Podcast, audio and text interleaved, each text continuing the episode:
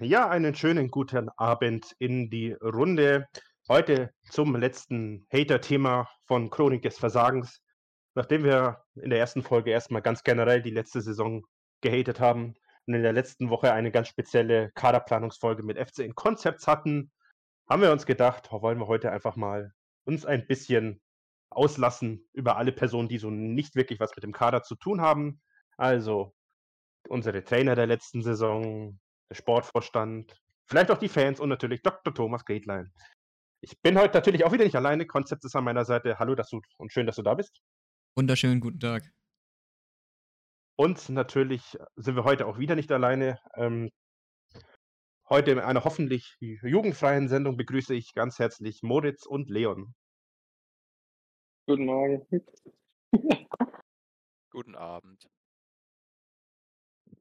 Ja, ähm, und damit erstmal zum ersten Problem. Ich weiß gar nicht, mit wem wollen wir heute eigentlich anfangen. Ich meine, es gibt ja so viel zu bereden über jeden Einzelnen. Ähm, was? Wollen wir mit deinem Lieblingsmenschen anfangen oder ähm, arbeiten wir uns erstmal chronologisch Ach, durch glaub, unsere Trainer? Ich glaube, Dr. Thomas Gedlein, über den können wir auch nachher noch reden. Ähm, fangen wir mit den Trainern an, da gab es ja doch einige die Saison. Ähm, konzeptst du als, als alter Robert Klaus-Fan, wie fandest du die Leistung von Robert Klaus, beziehungsweise bist du traurig darüber, dass er jetzt nicht mehr Trainer ist? Um den Menschen tut es mir wirklich leid, aber um den Trainer bin immer noch der ähm, Meinung, dass er deutliche Mitschuld daran hat, wie der Kader ähm, in den ersten, ja doch in, schon in der Hinrunde auf jeden Fall performt hat. Was man, ja, ich finde irgendwie nichts Gutes an ähm, der vergangenen Saison jetzt mit Robert Klaus. Die Vorbereitung war quatschig, die Spiele mit ihm waren quatschig, die Verpflichtungen im Nachhinein auch quatschig. Also fällt gerade irgendwie nichts ein auf den. Was ist mit dem Derby? War ein positiver Ausrutscher. Positiver Ausrutscher. Ich glaube, das beschreibt es am besten. Also, das Derby war so das einzige positive Spiel irgendwie der Hinrunde. Mit dem äh, Sieg vielleicht zu Hause gegen Paderborn würde ich noch dazu nehmen, aber sonst war nichts irgendwie. Was sagen unsere Gäste dazu? Ja, also. Also, Am besten fang abwechseln. du an. Geht schon wieder gut Okay. los. Also, ich persönlich, und da wird mir jetzt, glaube ich, jeder widersprechen, aber ist einfach meine Meinung, ich hätte tatsächlich Robert Klaus die Hinrunde zu Ende machen lassen und ihn dann zur Winterpause gefeuert. Ähm, einfach weil, gut, natürlich, man kann nicht in die Zukunft gucken, aber was danach kam, war halt noch schlechter.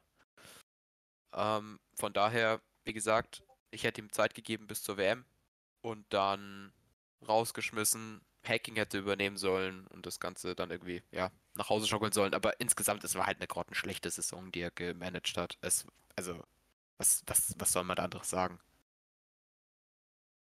Ja, gut. Also, da muss ich dir leider nicht zustimmen, weil ich finde, also hätte man Robert Klaus auch länger behalten, das wäre auch nicht besser geworden oder sogar noch schlechter geworden, weil jetzt, ja, man, ich glaube, das letzte Spiel war Karlsruhe, dieses katastrophale 0-3.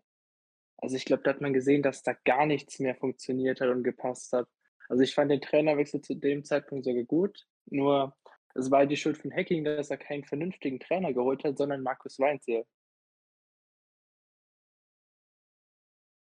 Ja, stimmt schon. Aber dadurch, dass die letzten zwei Jahre eigentlich ganz ordentlich gelaufen sind, also für Clubverhältnisse, hätte ich mir gewünscht, dass er noch zumindest zwei, drei Spiele mehr Zeit gekriegt hätte. Ähm, wobei man ja auch sagen muss, dass es halt auch ein ganz, ganz großer Anteil der Kader war, was halt nicht gepasst hat. Und wenn man merkt, wie die Saison gelaufen ist und wie viele Leute an diesem Kader gescheitert sind, ja, wie gesagt, es war wahrscheinlich ausweglos, als ihn halt vor die Tür zu setzen, aber ich hätte mir halt gewünscht, er hätte noch ein paar Spiele mehr Zeit gekriegt, aber das, wie gesagt, nur meine persönliche Meinung. Meine Meinung dazu ist ehrlich gesagt das komplette Gegenteil, weil ich habe ähm, auch die ganze Zeit gesagt, ich finde, der ist meiner Meinung nach zu spät rausgeworfen worden. Weil dieser Trend hat sich schon deutlich abgezeichnet. Ich meine, ja, nach dem Derby hat es angefangen, einfach nicht mehr zu laufen. Du spielst in dem richtigen El Kakiko 0-0 gegen ja, in Regensburg, wo unser aller Liebling Tim Handwerker sich noch ähm, zum allen Überfluss das Kreuzband reißt. Dann Ah. ein souveräner ähm, ja, Arschtritt gegen Heidenheim zu Hause mit einem 0-3. Dann gewinnst du glücklich in der letzten Sekunde, Minute, was auch immer, gegen Sandhausen auswärts. Dann wirst du ähm, vom HSV fertig gemacht, auch wieder zu 0 ähm, zu Hause. Dann verlierst du gegen Braunschweig, gewinnst wieder glücklich gegen Bielefeld, was ihn da irgendwie. Dieses Bielefeld-Spiel war so das, wo ähm, die Leute gesagt haben: Okay, vielleicht reißt du jetzt das Ruder rum, er bekommt nochmal die Chance. Aber es wurde ja nicht besser. 2-0 gegen Darmstadt, komisches Testspiel gegen St. Gallen, weiß auch nicht, was das war. Und dann 3-0 gegen Karlsruhe. Ich muss dazu sagen, das Spiel danach mit dem neuen Trainer lief zwar auch nicht, aber ich finde, man hat ihn zu spät gehen lassen. Ja, gut, stimmt, so kann man es natürlich auch sehen. Wobei, da müsste man dann sagen, dann hätte man ihn im Prinzip einfach nach nächster, also nach letzter Saison, also inzwischen vorletzter Saison direkt im Prinzip sagen sollen, okay, wir verlängern den Vertrag nicht, wir suchen uns für die neue Saison einen neuen Trainer. Ähm, ich finde halt, wenn man jetzt schon die ganze Vorbereitung durch war mit ihm und die ersten Spiele, dann die zwei, drei Spiele mehr vielleicht. Ja, keine Ahnung, wie gesagt, man kann halt schlecht in die Zukunft gucken, was gewesen wäre, wenn, aber ja. Also ich fand, entweder man schmeißt ihn direkt am Saisonende raus oder man geht halt die komplette Hinrunde noch mit ihm durch und ja. Wie gesagt, nur meine Meinung. Ich glaube, in der Hinrunde waren wir noch zu sehr geblendet. Ich glaube, in der Hinrunde da, ich hätte, glaube ich, kein einzigster FCN-Fan gesagt, so Robert Klaus jetzt raus nach der wirklich, sagen wir mal, echt ordentlichen Saison. Also bis, glaube ich, Spieltag, was war's? Ich glaube so 27 oder so, waren wir wirklich noch voll mit dabei, also auch im Aufstiegsrand und allem. Und also da war ich wirklich noch ein totaler Robert Klaus-Fan. Aber die Entwicklung danach hatte leider zu wünschen übrig gelassen. Im Chat wird gerade auch geschrieben, dass alle ähm, doch relativ überrascht waren, dass er entlassen wurde. Also ich habe ehrlich gesagt, ähm, so sympathisch mir der Mann auch ist, ehrlich gesagt ein bisschen darauf hingefiebert, dass der Mann endlich entlassen wird. Weil es war ja irgendwie ein einziger Abwärtstrend. Also, ich hätte ihn jetzt auch nicht deutlich früher entlassen, weil die Saison natürlich auch jung war, aber hast es spätestens, allerspätestens, es war auch nur ein Spiel weiter vorne, aber irgendwie, ich würde eigentlich auch sagen, das Bielefeld-Spiel. Zu dem Zeitpunkt vom Bielefeld-Spiel hat man sich schon darüber Gedanken gemacht, ist das mit Robert Klaus überhaupt noch okay? Natürlich, man wollte zu dem Zeitpunkt auch weiterhin ähm, ja, den Trainer behalten, nicht wieder, ich werfe den raus, dann werfe ich den raus und so weiter. Man wollte Kontinuität auf die, Tra auf die Trainerbank bringen, aber weiß nicht. Ich habe, ich weiß nicht, wie es da euch ging, vielleicht rede ich auch einfach nur für mich, aber ich habe irgendwie schon spätestens ab dem Bielefeld-Spiel an dem Mann gezweifelt. Die ähm, Vorbereitung hat für mich auch schon viel ausgemacht, weil ich die auch alles andere als gut fand. Da geht es nicht nur da, ähm, darum, wie der Kader von ihm vorbereitet wurde, sondern auch wie die Spiele aussahen. Also das war ja so ein bodenloses Gekicke teilweise, was sie da gespielt haben. Das einzige Spiel, was uns vielleicht so ein kleines bisschen in der Vorbereitung geblendet war, war das Heimspiel gegen Arsenal, wo sie sich eigentlich relativ gut verkauft haben. Aber Also da sonst sehe ich irgendwie nichts Positives in der. Vorbereitung. Da stimme ich dir zu. Also die Vorbereitung hat mir auch echt große Sorgen gemacht. Hat sich ja, wie gesagt, in der Saison auch bewahrheitet dann. Ähm, also das, was da teilweise gespielt wurde, zusammengespielt wurde, auch gegen, gegen diesen Regionalligisten, was du da irgendwie glücklich gewonnen hast, das war schon ziemlich komisch. Dann gegen, wie war dies, Ludogorets oder so, äh, was du da auch 3-0 verloren hast, äh, ohne Chancen, ohne gefühlt eigene Offensivaktionen, das war halt schon das Problem. Aber was ich eigentlich sagen wollte damit, das Hauptproblem lag bei anderen Verantwortlichen, zu denen wir später noch kommen werden wahrscheinlich. Als an Robert Klaus. Aber wie gesagt, am Ende war wahrscheinlich richtig, ihn zu feuern an dem Zeitpunkt. Thema Robert Klaus, vielleicht hat Club-Memes da nochmal seine Meinung. Ja, ich mache mich hier jetzt wahrscheinlich unbeliebt, aber ich äh, habe schon seit dem Ende der letzten Saison an ihm gezweifelt, weil ähm, man hatte, gut, man hatte 5 bis 8 als Ziel ausgesetzt und ist dann noch so als Achter äh, gerade so ins Ziel gekommen. Aber das war für mich die Spiele gerade nach dem Sandhausen-Spiel, das war einfach alles nicht mehr zu akzeptieren. Ich finde, man hat auch viel zu sehr sich blenden lassen von diesen glücklichen Last-Minute-Siegen, die man da teilweise gegen, keine Ahnung, gegen Darmstadt und, und Hamburg und was weiß ich geholt hat. Das war wirklich, ich finde es letzte Saison spielerisch mau und dementsprechend war ich auch gar nicht so optimistisch gestimmt vor der Saison. Äh, ja, ich weiß nicht, wie der FCN die Saison.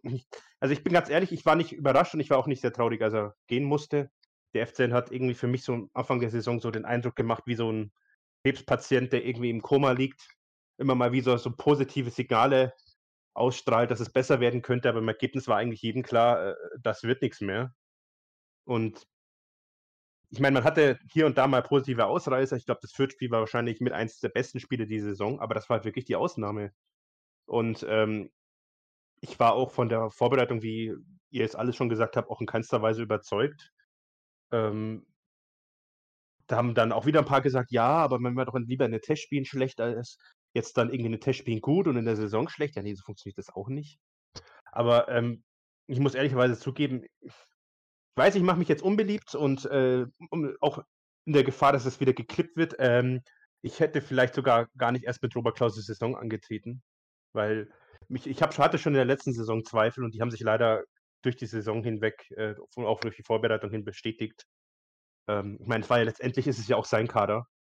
Also ich meine, er hatte zusammen mit, mit Olaf Rebbe und, und Dieter Hecking ja so ein bisschen um Kader geschraubt die letzten Jahre. Also ja, ich glaube, ich glaube, wir müssen wir diskutieren hier gar nicht, ob die Entscheidung falsch war, sondern die Entscheidung, ob sie zu spät oder zu früh war, oder? Ja, also wie gesagt, da stimme ich dir zu. Ich hätte ihn tatsächlich auch äh, nach dieser, war, was war das jetzt für eine Saison? 21, 22? Ja, 21, 22. Nach der Saison einfach gesagt, okay, Vertrag läuft ja, war ja aus, wäre ja ausgelaufen, läuft aus, wunderbar, wir gehen getrennte Wege, danke für zwei Jahre, erledigt. Aber als du dann in diesem Prozess drin warst von der letzten Saison, da hätte ich ihm tatsächlich noch ein paar Spiele länger äh, Zeit gegeben. Aber wie gesagt, das ist meine Meinung. Ich weiß nicht, wir hatten doch die ganze Saison über immer, wenn überhaupt mal positive Ausreißer nach oben, aber das war doch durchgehend eigentlich schlecht.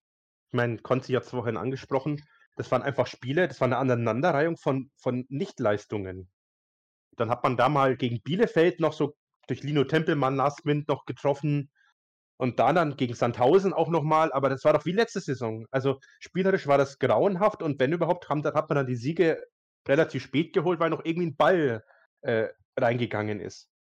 Vielleicht perfekt aber mit deinem Beispiel vom Koma-Patienten. Du denkst du bei dem Sandhausen-Spiel, ah, wacht er vielleicht auf? Hamburg-Spiel, ja, okay, nee, doch nicht. Dann nochmal Bielefeld-Spiel, wacht er nochmal auf? Ja, nee, der Mann schläft weiter. Also das war, das war wirklich, das waren diese komischen, Mann, irgendwie positiven Ausreißer, aber da war nichts ja, gut. Ja, nee, der Mann, der Mann schläft nicht, sondern der ist kurz vorm Abkratzen. Ich meine, das, das hat man damals gar nicht so für möglich gehalten, aber äh, man hat ja damals schon unten rumgekrebst. Und es war ja auch, äh, wie gesagt, also ich bin da ganz deiner Meinung. Ich, ich, war auch persönlich nicht ganz unglücklich, dass er dann gehen musste. Äh, das nächste Thema ist dann natürlich, was macht man eigentlich während einer Heimfahrt von Karlsruhe? Aber das, um können, wir ja gleich, das können wir ja dann gleich besprechen. Aber wenn ich das mal das Statement in die Runde haue, dass im Ergebnis keiner sagt, äh, es ist die komplett falsche Entscheidung gewesen, würdet ihr da zustimmen? Ja. Ja. ja. Das sehr gut. Dann können wir wahrscheinlich äh, zur nächsten Vierer-Zustimmung kommen, indem wir sagen, dass Marco Swanzel wahrscheinlich die schlechteste Trainerverpflichtung, zumindest in den letzten zehn Jahren, wenn nicht sogar in der Geschichte des FCN ist. Ja. Ähm, ja. Einstimmig, ja. Wie betrunken muss ein Mensch sein, dass er nicht nur bei einer Heimfahrt aus Karlsruhe, ich weiß gar nicht, wie lange dauert das, drei, vier Stunden, nicht nur auf die Idee kommt, hey, ich entlasse meinen Trainer, sondern sofort auch weiß, welchen Trainer er als Nachfolger verpflichtet und dann auch noch auf Markus Weinzel kommt. Weiß also es ich, nicht, mir fällt da nichts also, drauf ein. Ich meine, Dieter Hecking werden wir nachher noch genug kritisieren, aber das, wie, wie, wie, kommt man, wie kommt man auf so eine Entscheidung? Also wie, wie, wie, wie ist das rational möglich beim Menschen, der 25 Jahre lang in dieser Branche tätig ist, zu sagen, scheiße, der junge Robert Klaus, der hat jetzt irgendwie nicht mehr den Erfolg gehabt, lass einfach mal einen Markus Weinzer verpflichten, der es schon bei Stuttgart und bei Schalke nicht geschafft hat, irgendwas auf die Reihe zu kriegen. Also, Vor allem, weil er irgendwie aus den Gott macht, du. Ähm, der Punkt, den ich nicht verstanden habe. Also, ich meine, das Hauptproblem unseres Vereins seit gefühlt zehn Jahren, naja, wahrscheinlich seit gefühlt immer, ist die Offensive. Also, ich weiß nicht, ich kann mich an kaum Jahre erinnern als Clubfan, wo du sagst, ey, wir hatten eine überzeugende Offensive. So. Gündogan, Ekichi, Shiba. Ja, okay, ja, äh, sagen wir mal die letzten fünf, zehn Jahre. Ja. Du musst diese Songs rausnehmen, wo einzelne Spieler uns gecarried haben. Ja, also, ne, ihr wisst, was ich meine. So. Und Robert Klaus war jetzt, ich weiß nicht, ich kann seinen Fußball schlecht beschreiben, aber er hat es versucht, offensiv teilweise zu spielen, fand ich. Gut, so. Also wir haben die Saison unter Robert Klaus bisher grottenschlecht angefangen. Wir haben vor allem keine Tore geschossen. Das wird das Hauptproblem. Und die Defensive war, naja, okay, naja, sei es drum. Und dann kommt Hacking und sagt, ey, der Weizel, das ist eine gute Idee, der ist erfahren. Mit dem Wissen, dass dieser Typ vom Wort Offensivfußball noch nie was in seinem Leben gehört hat und stellt den ein. Und ja, was dann passiert ist, wissen wir alle, ne? Also das Beste daran finde ich auch noch ist, dass Hacking sogar selber danach eingesehen hat und gesagt hat, dass die Taktik von Weinziel der komplette Anti-Fußball war und das Gegenteil ist, von was der FC eigentlich spielen möchte. Also er hat ja selber in, seine, in seinen eigenen Worten gesagt, dass die Einstellung eigentlich total dumm war. Er muss auf der Heimfahrt so gesoffen haben von Karlsruhe. Ich meine, im, hier, ja? hier steht im Chat gerade, der muss in der Heim, während der Heimfahrt so betrunken gewesen sein, dass er eigentlich nicht mehr Auto fahren hätte fahren dürfen. Ja, das ist ein, ein guter Einwand. Mhm. Ich meine, du verpflichtest da einen Trainer, der offensichtlich nur Augsburg kann, den letzten Anti-Fußballerverein, den du in der Bundesliga finden wirst. Der Mann hat noch, wie gesagt, schon nichts von Offensivfußball gehört. Und dann verpflichtest du so einen mit der bei dem Team mit der schlechtesten Offensive der Liga. Also ich glaube, ja. Ich glaube, der Hacking hat sich einfach verwählt auf der Heimfahrt, wisst ihr? Der hat einfach getrunken, hat dann seine Telefonliste durchgegangen, hat dann gemeint, ah ja, ich weiß schon irgendeinen, ruft den an, plötzlich geht der Weinzel ran, Hacking, ja, komm, dann mach du das. Ja, anstatt Wiesinger einfach mal Weinzel angerufen, sowas ja. passiert doch jedem Mal. Genau. Äh, was, also das, was mich wirklich fassungslos zurücklässt, ich kann ja schon mal mein Fazit zu Dieter Hacking vorwegnehmen. Der Mann hat eigentlich seinen eigenen Rauswurf selbst gerechtfertigt, indem er gesagt hat, ja, am Ende von Markus Weinzel als Terrorherrschaft, um es mal so zu nennen, ähm, ja, er hat mit ihm diskutiert und hat ihm gesagt, die Mannschaft bietet zu wenig offensiv. Und dann saß ich da vor meinem Rechner und habe mir gedacht, ist das, ist das eigentlich ein Scherz? Also, ich meine, denk, denkt in diesem Verein eigentlich irgendjemand mal nach, bevor er Entscheidungen trifft? Wie, wie, wie kann man den Trainer verpflichten, der verrufen ist, in ganz Fußball-Deutschland einen Defensiv-Terrorismus-Fußball zu spielen und ihn dann am Ende vorzuwerfen, nicht offensiv genug gewesen zu sein? Das ist, das ist, das sind, das sind keine Fehler, die, die man, die, die, ganz ehrlich, das würde niemand von uns würde diesen Fehler machen. Und wir sind keine Profis. Es ist, das ist absolut, absolut bodenlos. Und ich, ich, ich frage mich bis heute, was eigentlich mit dieser Verpflichtung von Markus Weinzel bezweckt wurde. Also ich meine, Ivo Ilicevic, der Trainer. Ich, ich, ich kenne das, ich kenn das, kenn das aus wirklich gut geführten Unternehmen, dass man, bevor man wichtige Entscheidungen trifft, zumindest mal im Vier-Augen-Prinzip darüber diskutiert, ob das so sinnvoll ist. Und es kann mir doch keiner sagen, also, also wenn er wirklich alleine diese Entscheidung getroffen hat, ohne dass der Aufsichtsrat oder Olaf Leib oder keine Ahnung, ich weiß ja nicht, was für eine Zuständigkeit der Mensch hat, äh, dass ohne dass da einer mal einen Finger gehoben hat und gesagt hat, Moment, da, da ist irgendein Logikfehler drinnen. Und dann. Äh, also, da kommen ist, wir aber schon zum nächsten Problem. Und das, glaube ich, sollten wir nach hinten verschieben. Sehr gut. Ich wollte bloß noch meinen, meinen Frust drüber hinweglassen, dass offensichtlich keiner nachgedacht hat, bevor hier eine Entscheidung getroffen wurde. Jo, äh, nur so hat das einer jetzt als Clip. Was? Weil das, das war ein richtig perfekter Rant. Das war richtig gut gerade. Einmal Claps in den Chat für Clubmemes. Der Mann hat hier ja. Fakten gesprochen. Es gibt so ja. viele Sprachen auf der Welt und der Mann hat sich dazu entschieden, Fakten auszusprechen. Übertreib. das war richtig gut. Oh Mann, der Mann kommt mit so viel Lob gar nicht klar. Nein, nein, ich muss das wieder, ich muss das wieder alles kaputt machen. Ähm, denn ich muss ehrlicherweise sagen, ich werfe Markus Weinzel tatsächlich weniger vor als Robert Klaus in dieser Saison. Weil, okay. ähm, oh. weil Markus Weinzel, ich meine, gut, der Mann hat das gemacht, wofür er steht.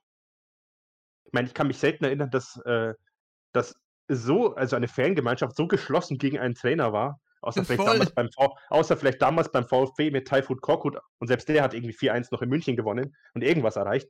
Ähm, es ist Markus Weinzel, ich meine, man kann ihm viel vorwerfen und das auch zu Recht. Aber ich finde, er hatte beispielsweise eigentlich keinen Einfluss auf die Kaderplanung. Ich meine, der ganze Kader war zugeschnitten auf Robert Klaus und dessen Spielidee komplett gescheitert ist. Ähm, und dann hat er im Winter einen Ivo Ilicevic bekommen, also einen Ivo Ilicevic des Jahres 2023, nämlich Danny Blum. Und ansonsten, ich weiß nicht, wer ist da noch im Winter gekommen? Peter Windal? Genau. Also, Windal, Flick, Blum, Horn. Horn, ja. Genau. Ja, aber welcher, ich meine, welcher dieser Spieler, also ich meine, hat irgendeiner dieser Spiele wirklich nachhaltig das Spielsystem im Positiven beeinflussen können? Flick. Vielleicht Flick. Also ich meine, ich mein, ja. wir werden Markus Weinzel noch genug kritisieren, aber an der Stelle muss ich ihn auch mal in Schutz nehmen. Äh, Nein, der hat so Scherbenhaufen hat halt vorgefunden auch- und hat halt einfach nochmal draufgehauen. der hat halt einfach, der hat einfach, ja, der hat einen Müllsack gefunden und einen Müllsack hinterlassen. Äh, Ich meine, was will er daraus machen? Der, der kann nicht aus Sche- Scheiße Gold machen. Puerta war auch im Winter gekommen, eine sehr wichtige Verpflichtung. Ah ja, unser kolumbianischer Superstar. Ich glaube, der Mainzil hat einfach sich den Kader vom FCN angeschaut, hat gesehen, was die letztes Jahr so geleistet haben, hat gesehen, ja, okay, Platz 8 werde ich wohl auch hinbekommen, die irgendwo dann in die Region zu führen. Und hat sich einfach gar nicht äh, die Spiele zuvor vom FC angeschaut und hat sich einfach gedacht, ja, das werde ich schon besser machen.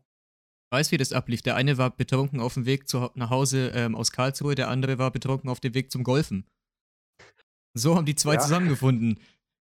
Ja, man muss manchmal schon das Gefühl haben, dass in diesem Verein Entscheidungen einfach nur besoffen getroffen werden. Anders lässt sich das nicht mehr erklären.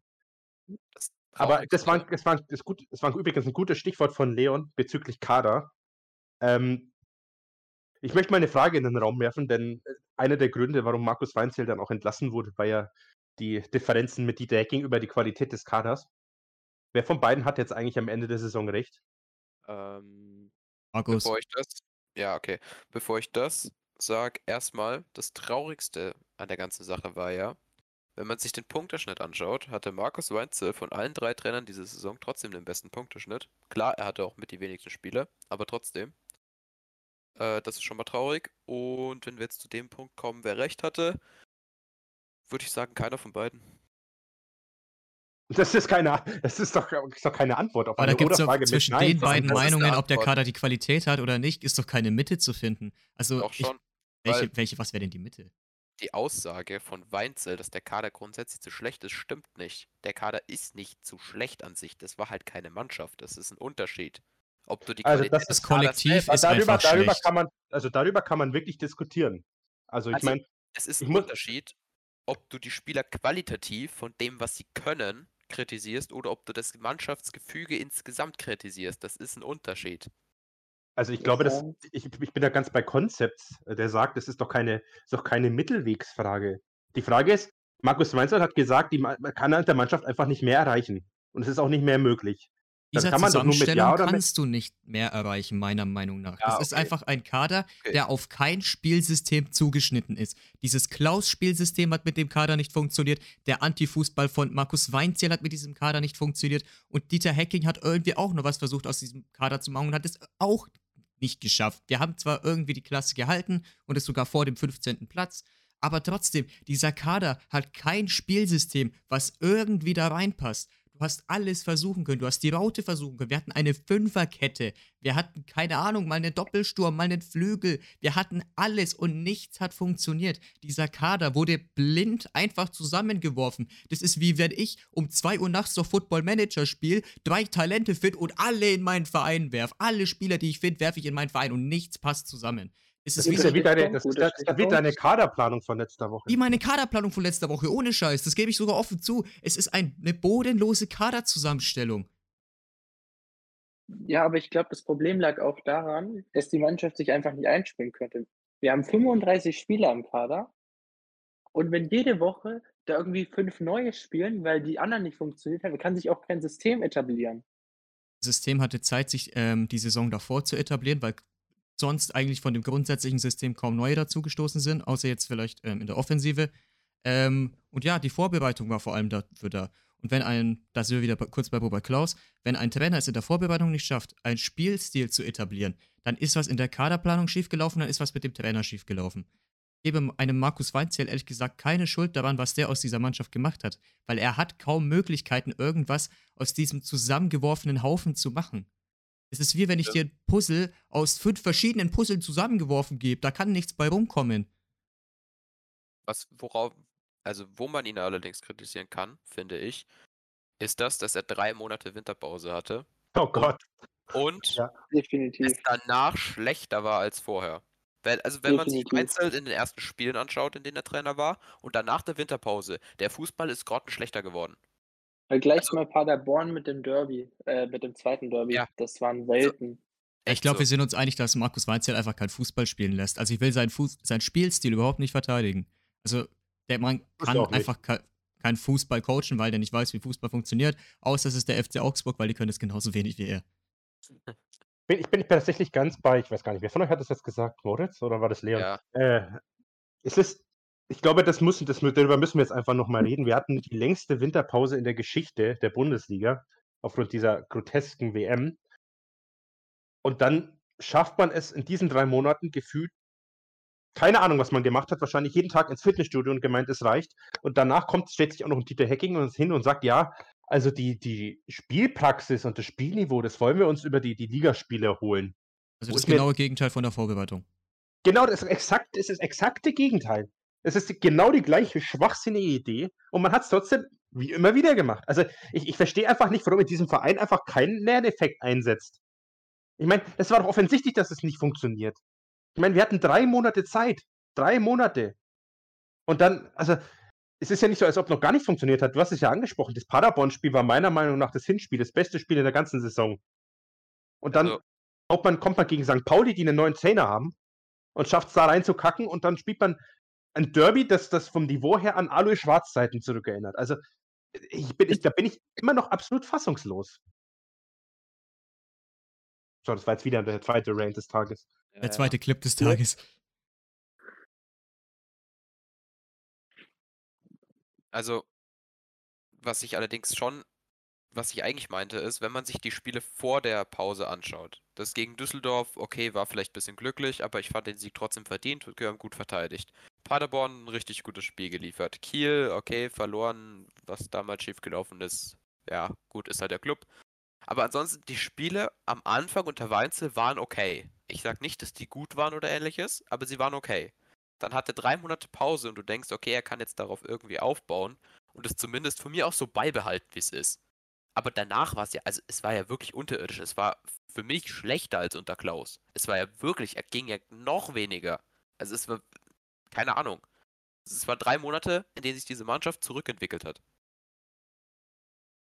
Das ist schon erstaunlich, aber- dass es überhaupt noch ging, aber noch ging. ja, Ja, das doch, wollte ich ich wollte sogar sagen, dass es schlechter ähm, war als äh, unter Klaus. Ich weiß mal auf den Punkteschnitt, aber ich stimme dir dazu. Und, und das, also, äh, tut mir leid, wenn du als Trainer neu kommst und gar nicht so schlechte Leistungen bringst und du hast dann die Zeit zu sagen, okay, wir feilen jetzt an dem, was jetzt noch nicht so gut lief in den Spielen, aber es ist danach schlechter als vorher, was eigentlich gar nicht gehen sollte. Also, tut mir leid, aber da bist du im falschen Beruf irgendwie als Trainer. Ja, das äh, war, glaube ich, eine sehr gute Zusammenfassung der Amtszeit von Markus Weinzierl. Ähm, ich glaube, mit Fassungslosigkeit kann man das ziemlich gut beschreiben. Ähm, ich ich kann es immer noch nicht fassen. Es hat doch einfach jeder gesehen, dass es nicht funktionieren wird. Also ich kann, ich kenne ein, zwei Leute, die gesagt haben, boah, Markus Weinzierl, also du, mit dem können wir was erreichen. Und das, Jeder der, war sich der doch eigentlich einig, dass der zweite Liga einfach nicht kann. Der war doch mein- davor ich mein- noch nie Coach der zweiten Liga, meine, oder? ich mein, kennt, jemand, kennt jemand die Szene Ja, aus, die zweite geskippt. Nee, der ist mit Regensburg damals in die zweite Liga aufgestiegen und hat sich dann zum FC Augsburg äh, verzogen. Also Antifußball zu Antifußball, okay. Kennt ihr, kennt ihr diese Szene aus der nackten Kanone, wo dann irgendwie alle sich gleichzeitig so mit der Stirn gegen, äh, mit dem Kopf, äh, mit der Hand gegen die, die Stirn hauen? So, so habe ich mir, so war die Reaktion von allen hier. Und es war sowas von vorhersehbar. Ich glaube, das letzte Mal, dass ein Trainer Scheitern so vorhersehbar war, war damals noch unter Thomas von Hesen, als der damals nach, nach Hans Meyer versuchen sollte, den K- Klassenerhalt zu schaffen. Aber ansonsten kann ich mich an keine Zeit erinnern, an der ein Trainer wirklich so mit Ansage gescheitert ist. Ich muss auch sagen, als äh, bekannt wurde, dass Weinzel der neue Trainer wird, ich bin, glaube ich, eine Stunde lang rumgesessen, war die ganze Zeit so, doch nicht er. Warum denn er? An so einem richtigen nöligen Ton. Es war dann eine Stunde lang, bis ich mich irgendwie damit abgefunden habe, dass es jetzt Weinzel wird. Also, war das erste Mal, wo ich wirklich an der geistigen äh, Zurechnungsfähigkeit von Dieter Hecking gezweifelt habe. das war bei mir ein bisschen zuvor, aber okay. Jetzt, jetzt fang hier, jetzt fang hier die, die Beleidigung an. Gerne weitermachen. Das, das sorgt Nein, das war keine Beleidigung. Bei mir hat es damit angefangen, dass du vor der Saison keinen Sechser verpflichtet hast. Das hat mich sauer gemacht und es hat sich bewahrheitet, dass es zu Recht war, dass es mich sauer gemacht hat. Ja, da sind Weil ja es wieder beim Punkt, dass der Kader einfach blind Bitte nicht zusammengeworfen über wurde. Sechser reden. Ja, ja. Bitte nicht über Sechser reden. Keine Sorge, Leon, wir lassen das Thema sechser Mal, da kommen wir nachher noch zurück. Wenn Wenn's Tim Handwerker Hecking wieder in der. Starter steht. Johannes Geis. Es lässt sich immer alles auf das Sandhausen-Spiel zurückführen. Ja, es ist komischerweise, am, am, am Ende alle, alle Wege führen nach Sandhausen. Ja. Ähm, lustigerweise, war, tätowieren. Auch beim HSV. lustigerweise, äh, lustigerweise äh, war wieder mal ein Auswärtsspiel in Baden-Württemberg ein Trainerkiller. Ich weiß nicht, ob das jetzt hier zum Running Gag wird, aber äh, Markus Weinzell ist ja dann nach dem 0 zu 5 gegen Heidenheim entlassen worden. Reicht. Dieses Spiel, dieses Spiel. Das heißt, ähm, Ja, aber gut, hätte man den da nicht entlassen, ich glaube, dann, dann wäre irgendjemand äh, zu dem nach Hause gefahren und hätte da eine Schaufel angelegt oder was weiß ich. Ja, Ja. okay, wir, wir müssen es jetzt nicht übertreiben. wir wollen jetzt hier mal, jetzt wollen wir jetzt hier mal nicht unter die Gürtellinie gehen. Das ist mein Job. Ähm, dann dachte sich Dieter Hecking, also wenn das noch jemand kann, dann kann das Dieter Hecking und hat dann mit Dieter Hecking Dieter Hecking als Trainer verpflichtet für die restliche Saison. Ja, das war so irgendwie, das, das war so der Punkt, wo ich gedacht habe, okay, jetzt sind wir einfach irgendwie komplett im Irrenhaus angelandet. Also, an, also angelangt. Ich weiß nicht, wie fandet ihr die Entscheidung, äh, dass Dieter Hecking sich einfach selber hinsetzt, nachdem es gefühlt keiner geschafft hat, seinen ach so überragenden Kader da irgendwie äh, auf Vordermann zu bringen? Spätestens ab da hat uns keiner mehr ernst genommen. Warte Also- kurz, ich muss kurz aus meinem Story-Highlights kurz was entfernen, sonst wird es uns. ähm, Keine Sorge, keine Sorge. Äh, ich habe tatsächlich gesagt, dass ich super fand. Aber jetzt im Nachhinein natürlich nicht mehr. Was meinst du, die Weinzierverpflichtung oder die, oder die Hacking äh, verpflichtet meint die Hacking? Er selber. Übernahme. Ich Er habe ich hab wirklich in meiner Story geschrieben, da in Story-Highlights schaue ich gerade, dass ich super fand, dass Hacking selber das Ruder in die Hand nimmt. das Er war halt wollte aber halt seinen Arsch retten, ne? Also, ich glaube, besser Ja, kannst du es nicht beschreiben. Es, es war doch auch alternativlos. Also, sorry, aber ich Trainer dieses hätte Wort. sich. Was? Ich liebe, ich liebe das Wort alternativlos, weil immer wenn gesagt wird, etwas ist alternativlos, dann Und ist der es nicht FCN um die Ecke und alternativlos. nochmal Scheiße. Nee, aber also welcher Trainer, und wir, wir waren jetzt schon bei Weinzel, also wir sind schon ganz unten angelangt. Welcher Trainer hätte sich denn ernsthaft nach Weinzel es angetan, in der Situation zum ersten FC Nürnberg zu gehen? Also, äh, Der, der, die ersten beiden Namen, die mir in den Sinn kamen, waren äh, Michael Fronzek und Taifun Korkut. oh Gott. Das wäre so, das wäre dann noch so mal so noch mal so ein Level weiter unter gewesen, wenn es, so, wenn sofern es überhaupt noch gegangen wäre. Äh, nee, ich, ganz ehrlich, was ich mir persönlich gehofft hatte, ist, dass einfach irgendwie jemand aus dem NLZ einfach versucht, diese, den Mist noch zu retten. Hättest Ob es jetzt Andy Wolf gewesen wäre oder, oder Christian Fjell. Ich meine, Aber jemanden ja zu so verbrennen, damit kennt sich der FCN ja gut genug Ja, aus. natürlich, also, aber wenn man sich das jetzt mal überlegt, wir hätten einen aus dem NLZ genommen, der wäre halt nach der Saison auch weg gewesen. Also, wenn, äh, gut, Fiel war jetzt mit Co-Trainer so halb dabei, aber wenn du jetzt, egal ob Wolf oder Fiel oder wen auch immer, dahingestellt hättest jetzt, bis zum Ende der Saison und du hättest jetzt den Klassenhalt doch noch irgendwen gekriegt, die wären doch nach der Saison trotzdem irgendwie rausgeschmissen worden. So, ich du ja immer noch ein bisschen darauf, dass Hacking sich einfach nur schützend vor äh, Christian Fjell gestellt hat, damit der mal nicht so in der Kritik steht, sondern ja, nur in also- Anführungszeichen Co-Trainer ist. das, das könnte ich mir ist ja vorstellen. Und dann glaub, hättest du halt ja, ich glaube, das ist ein wirklich offenes Geheimnis, oder? Dann hättest du halt wirklich wertvolle Leute verloren. So für nichts. Ja, also ich glaube, weiß ich nicht, dass, äh, ob jetzt, wenn sowieso schon keine Erwartungen mehr da wären, am Ende noch ein Trainer entlassen worden wäre. Das kann ich mir ehrlich gesagt nie vorstellen. Ich habe eigentlich darauf gewartet, dass Hacking sich selber entlässt. Weil mit, mit, der, mit der Begründung äh, schließe ich jetzt mal an Concepts an, hätte er sich der Hacking eigentlich am Ende selber entlassen müssen, wenn man in diesem Verein äh, konsequent wäre. Ja, aber, also tut mir leid, FCN und, kon und konsequent passt doch eh nicht zusammen, von daher. Äh, Gretlein. Ja, über Dr. Thomas Gretlein werden wir nachher habe ich da ein. Gretlein in der Ferne gehört. Ähm, wobei, wir sind jetzt schon beim Trainer Dieter Hacking. Ähm, was ich immer Sportvorstand Dieter Hacking. Ja, der, der, äh, da kommen wir gleich. Wir wollen jetzt immer nicht, beide nicht vermischen. Ähm, was ich immer relativ interessant war, war, dass alle immer so geschwärmt haben, dass das jetzt alles so viel besser sei als unter Markus Weinzierl. Wo ich mir dann auch immer denke, ja, also negativ kann es ja nicht werden. Also wenn man schon bei Null angelangt ist, dann wird es ja wohl zwangsläufig nach oben führen. Äh, ich muss ehrlicherweise zugeben, ich fand die, viel, die meisten Spiele unter die Decking jetzt auch nicht gut. Also ich kann mich erinnern, das Spiel gegen Braunschweig war gefühlt das einzig Gute und das, was vor der Katastrophe von Lautern passiert ist. Ja, ich fand das Düsseldorf-Spiel auch nicht schlecht. 2-0 zu Hause. Ja, ehrlich gut, das kann, also. das kann ich nicht bewerten, das, das habe ich nicht gesehen, aber ich finde allgemein, fand die, die Spiele waren schon immer sehr mau. Also da wurde auch überhaupt meiner Meinung nach häufiger gelobt, als es eigentlich angebracht war. Oh ja. Was auch immer so ein bisschen dazu geführt hat, dass man meiner Meinung nach die Situation ein bisschen unterschätzt hat. Weil man hat doch immer so gut gespielt. Es kann ja nicht sein, dass wir dann noch irgendwie die Nähe der Relegation lutschen. Äh, hat man ja dann gesehen. Wir lieben Drucksituationen. Ja. Nee, aber also würde ich jetzt so nicht unbedingt sagen. Ich fand schon, dass es besser war. Und das Problem lag jetzt nicht unbedingt daran, also wie die Spiele gelaufen sind. Natürlich waren die nicht perfekt. Das lag aber halt an der Qualität von der gesamten Kader, von dem gesamten Kader, von der gesamten Mannschaft. Also da, für das, was in der Situation da war, mit der Einstellung, mit das, was bei denen im Kopf rumgelaufen ist und so, insgesamt war das echt in Ordnung. Also ich würde jetzt nicht sagen, dass zu viel gelobt wurde. Mein klar, so Sachen wie Kaiserslautern waren halt, naja, na, schwierig. Aber im Großen und Ganzen war das echt in Ordnung. Ich Also, das Einzige, was man da loben kann, ist vielleicht, äh, wie Klubnins schon angesprochen hat, ein 2-0 gegen Braunschweig, meiner Meinung nach auch noch das 2-0 gegen Düsseldorf. Und was hat man dann zu loben?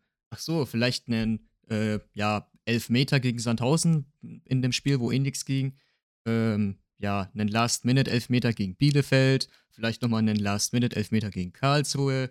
Vielleicht Also loben wir das festhalten, 2-2 wir gegen Magdeburg, lassen. wo noch mehr drin war. Also, ich finde irgendwie nichts Positives. Oder nicht viel dachte Positives. Ich dachte gerade echt schon bei dem, bei dem Elfmeter spielst du wieder auf das Ecke, Ecke, Ecke-Spiel gegen Sandhausen letzte Saison an. Hör auf, hör auf, hör auf. Ähm, ähm, Ey, nee, ich, ich, bin da, ich bin da ganz bei dir.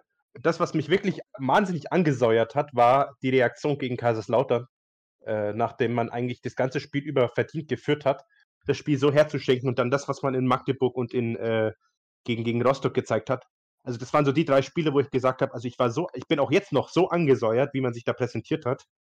Äh, absolut, meiner Meinung nach, absolut unwürdig für den Abstiegskampf.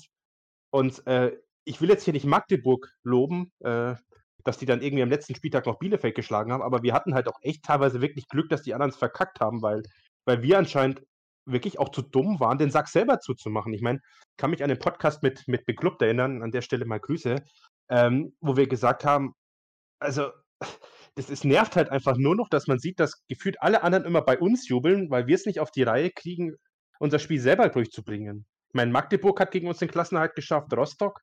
Also, ja, das stimmt.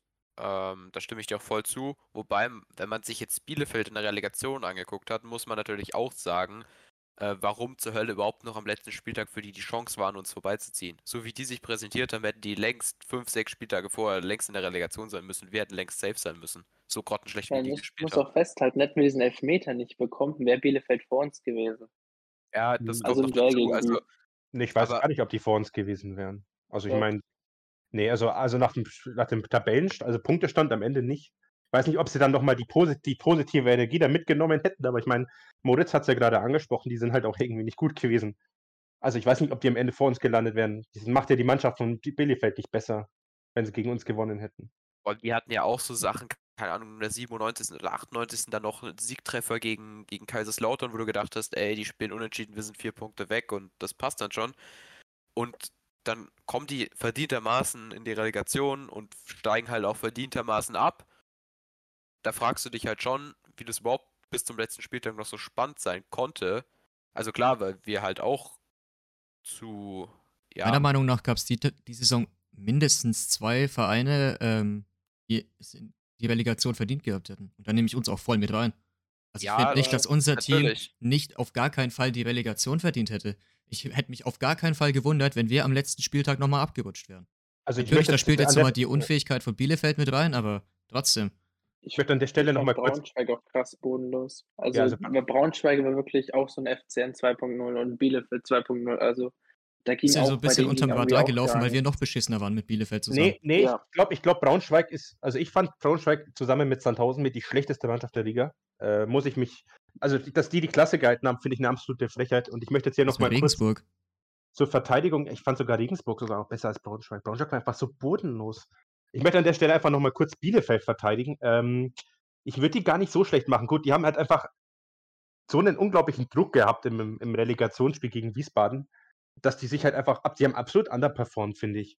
Äh, das ist halt, kann man glaube ich auch äh, damit erklären, dass halt einfach letzte Saison seit, oder dass sie seit zwei Jahren in einer Abwärtsspirale sind. Ich meine, wir müssen ja nur mal äh, bei uns ein paar Jahre zurückschauen. Es war ja bei uns auch nicht anders. Ich meine, wir, wir hätten auch fast von, von Ingolstadt die Hütte vollgeschossen bekommen, äh, nachdem es nie überhaupt nicht mehr lief. Also da, da muss ich mal an der Stelle sagen, Bielefeld hatte die Saison wirklich sehr viel Pech. Ich glaube, das war mit Abstand die Mannschaft mit den meisten äh, Latten- und Pfostentreffer. Also ich würde würde jetzt nicht sagen, dass die so abgrundtief bodenlos waren. Man könnte vielleicht vor allem für, dieses, also- äh, also- Magdeburg, also für das Magdeburg-Spiel und für das ähm, erste, also für das Hinspiel der Relegation sagen, dass da vielleicht dann doch ziemlich viel im Kopf herumgeschwört ist. Ich meine, du hast ja am letzten Spieltag irgendwie noch die Chance, da über den Strich zu kommen. Dann verlierst du 4-0 gegen Magdeburg. Dann, ja, dann hast, machst du dir viel zu viele Gedanken. Und vielleicht wird das, also kann ich mir sehr gut vorstellen, dass das einer der Gründe war, wieso das Hinspiel so desolat ausgegangen ist. Absolut, und das sage ich jetzt, auch das sage ich jetzt nicht, um mein hier, äh, um jetzt hier irgendwelche Clips, die im, im Netz kursieren, äh, kursieren hier, äh, bezüglich meiner Einschätzung der Relegation, um mich da irgendwie reinzuwaschen, sondern ich bin tatsächlich der Überzeugung, dass Bielefeld einfach in der, im schlechtestmöglichen Zeitpunkt der Saison einfach scheiße war.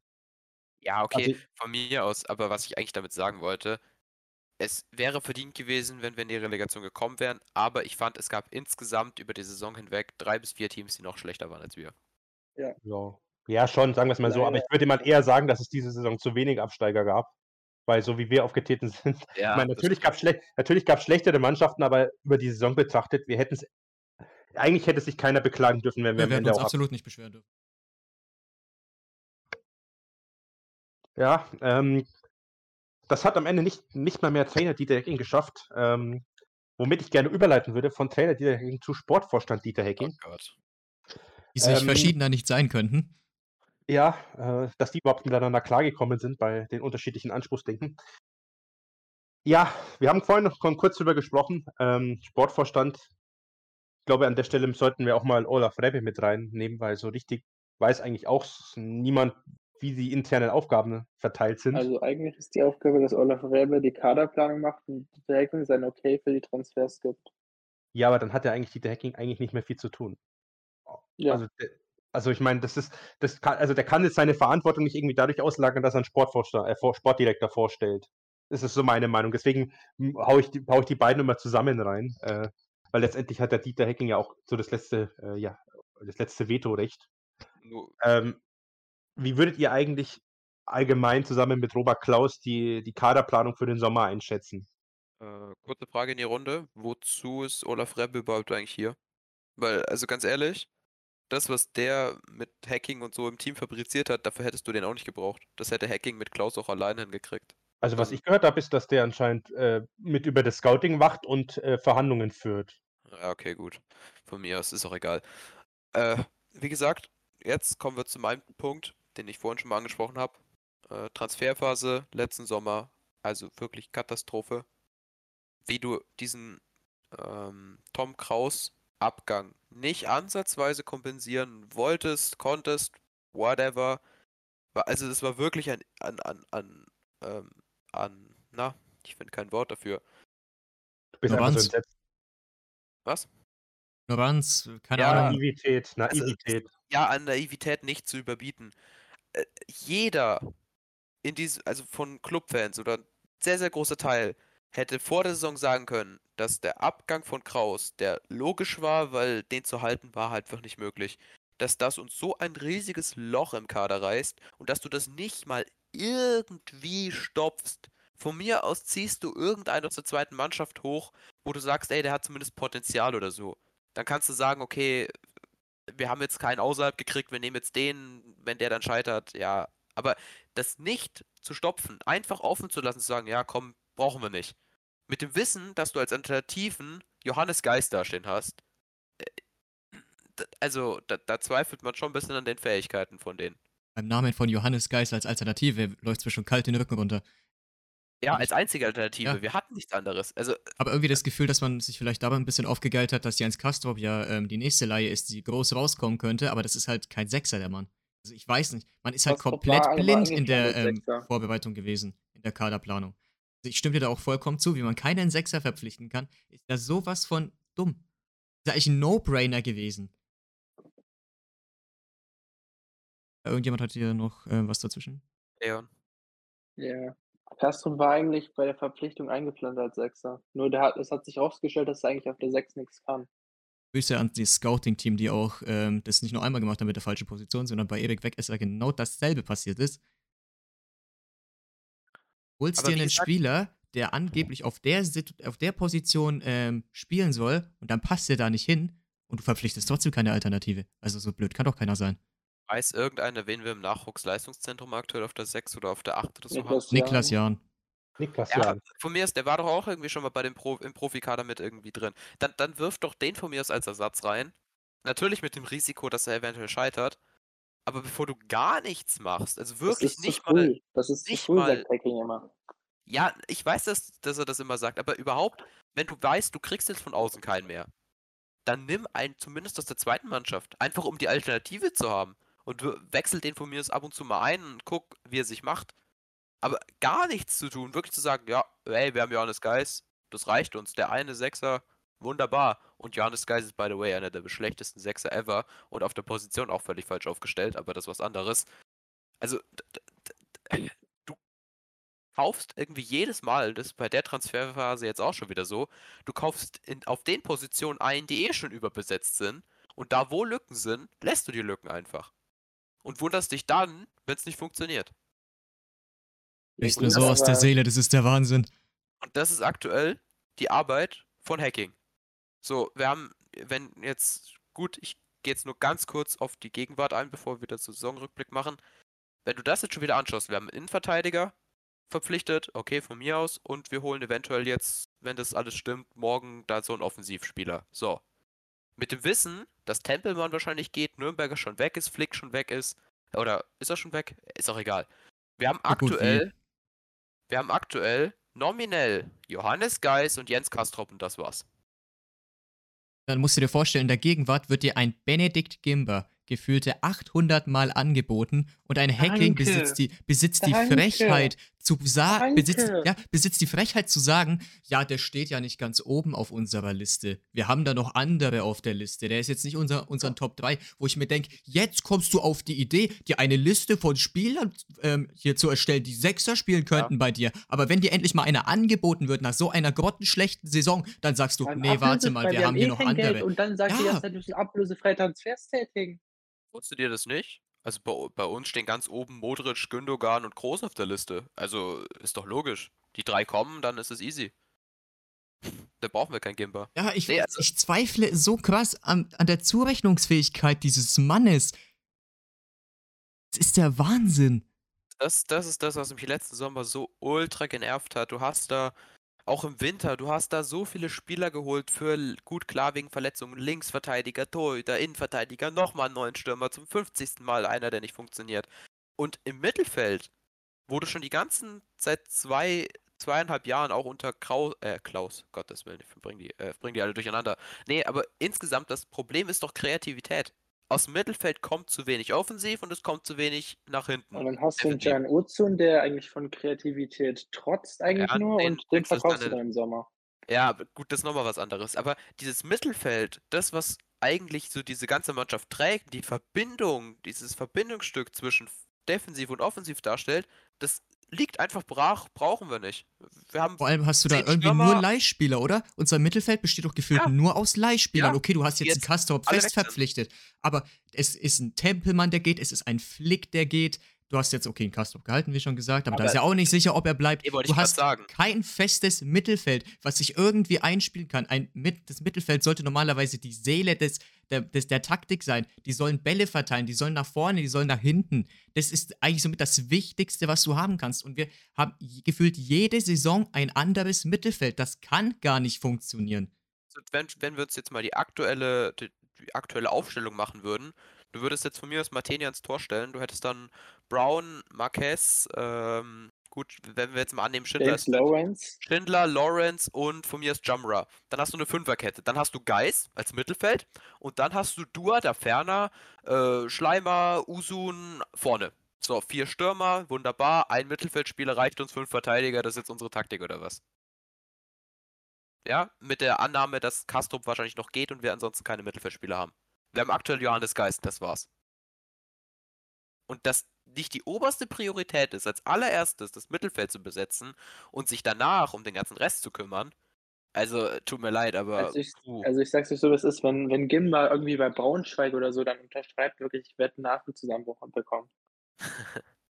Ey, wenn, wenn morgen nicht zusammen mit Hayashi ein Benedikt Gimber verpflichtet wird. Also wenn, wirklich, wenn Gimber nicht verpflichtet wird, ich verstehe diesen Mann Dieter Hecking nicht. Also es, wie, wie wir schon gesagt haben, bei der Kaufoption von Kastrop, die man ziehen muss, es ist ein No-Brainer, so jemanden zu verpflichten. Dir, Ah. Weißt du, dir wird hier was auf dem Goldtablett serviert und du Ja, ja. schlägst dieses Tablett einfach durch den Raum.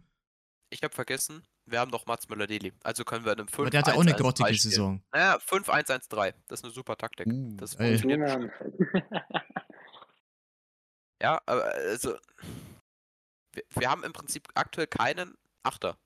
Jungs, Nichts. ich weiß, dass die, ähm, nochmal an, um den, an den Chat, ähm, ich weiß, dass die Kaufoption gezogen wurde. Ich habe nur Ja, gesagt, dass aber- die Kaufoption ein genauso ein No-Brainer ist wie die Verpflichtung von einem Gimber. Was? Um, Das um hier Problem nicht bei Verwirrung zu. ist, Ne? Dass es ja irgendwie durchklingt, dass Castro eh keinen Bock hat, da zu bleiben. Also ja, anscheinend. selbst, selbst wenn Köln den jetzt nicht verpflichtet, kommt vielleicht Hoffenheim mit eineinhalb Millionen an, dann geben wir den ja sowieso ab. Wenn wir das Geld brauchen. Also ich gehe eigentlich fest davon aus, dass der Typ mit uns jetzt nicht in die neue Saison geht. Wie gesagt, ich kann mich auch täuschen, aber selbst wenn, dann haben wir einen Achter. D das hilft uns auch nicht weiter. So. Das, was das Herz dieser Mannschaft ausmachen sollte, nämlich das Mittelfeld, ist aktuell so ein kleiner, verkrüppelter Haufen irgendwas. Und das seit zwei Jahren. Und du machst seit zwei Jahren nichts. Außer die Naja. Leute auszuleihen und nach einem Jahr gehen die halt wieder oder nach zwei Jahren. Und ja, naja. Vielleicht nochmal Man Glückwunsch aber ins auch Boot zu zur holen. kleinen, man muss aber auch zur kleinen Hacking-Verteidigung sagen, keiner hätte damit gerechnet, dass Puerta jetzt äh, einfach so weg äh, aber geschnappt wird Dann ist es umso wichtiger, das Mittelfeld neu aufzubauen. Ja, natürlich ist es wichtig, aber wer von uns hätte bitte damit gerechnet, dass jetzt Leverkusen kommt und sagt, Puerta bekommt keine Spielzeit, obwohl der drei Monate bei der Nationalmannschaft war?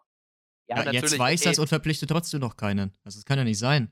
Natürlich, wissen Natürlich, wir nicht, was hinter den Kulissen abgeht, aber ich bitte euch. Das ist doch trotzdem so, dass du immer eine gewisse Liste hast. So potenzielle Spieler, die für dich als Neuzugang in Frage kommen.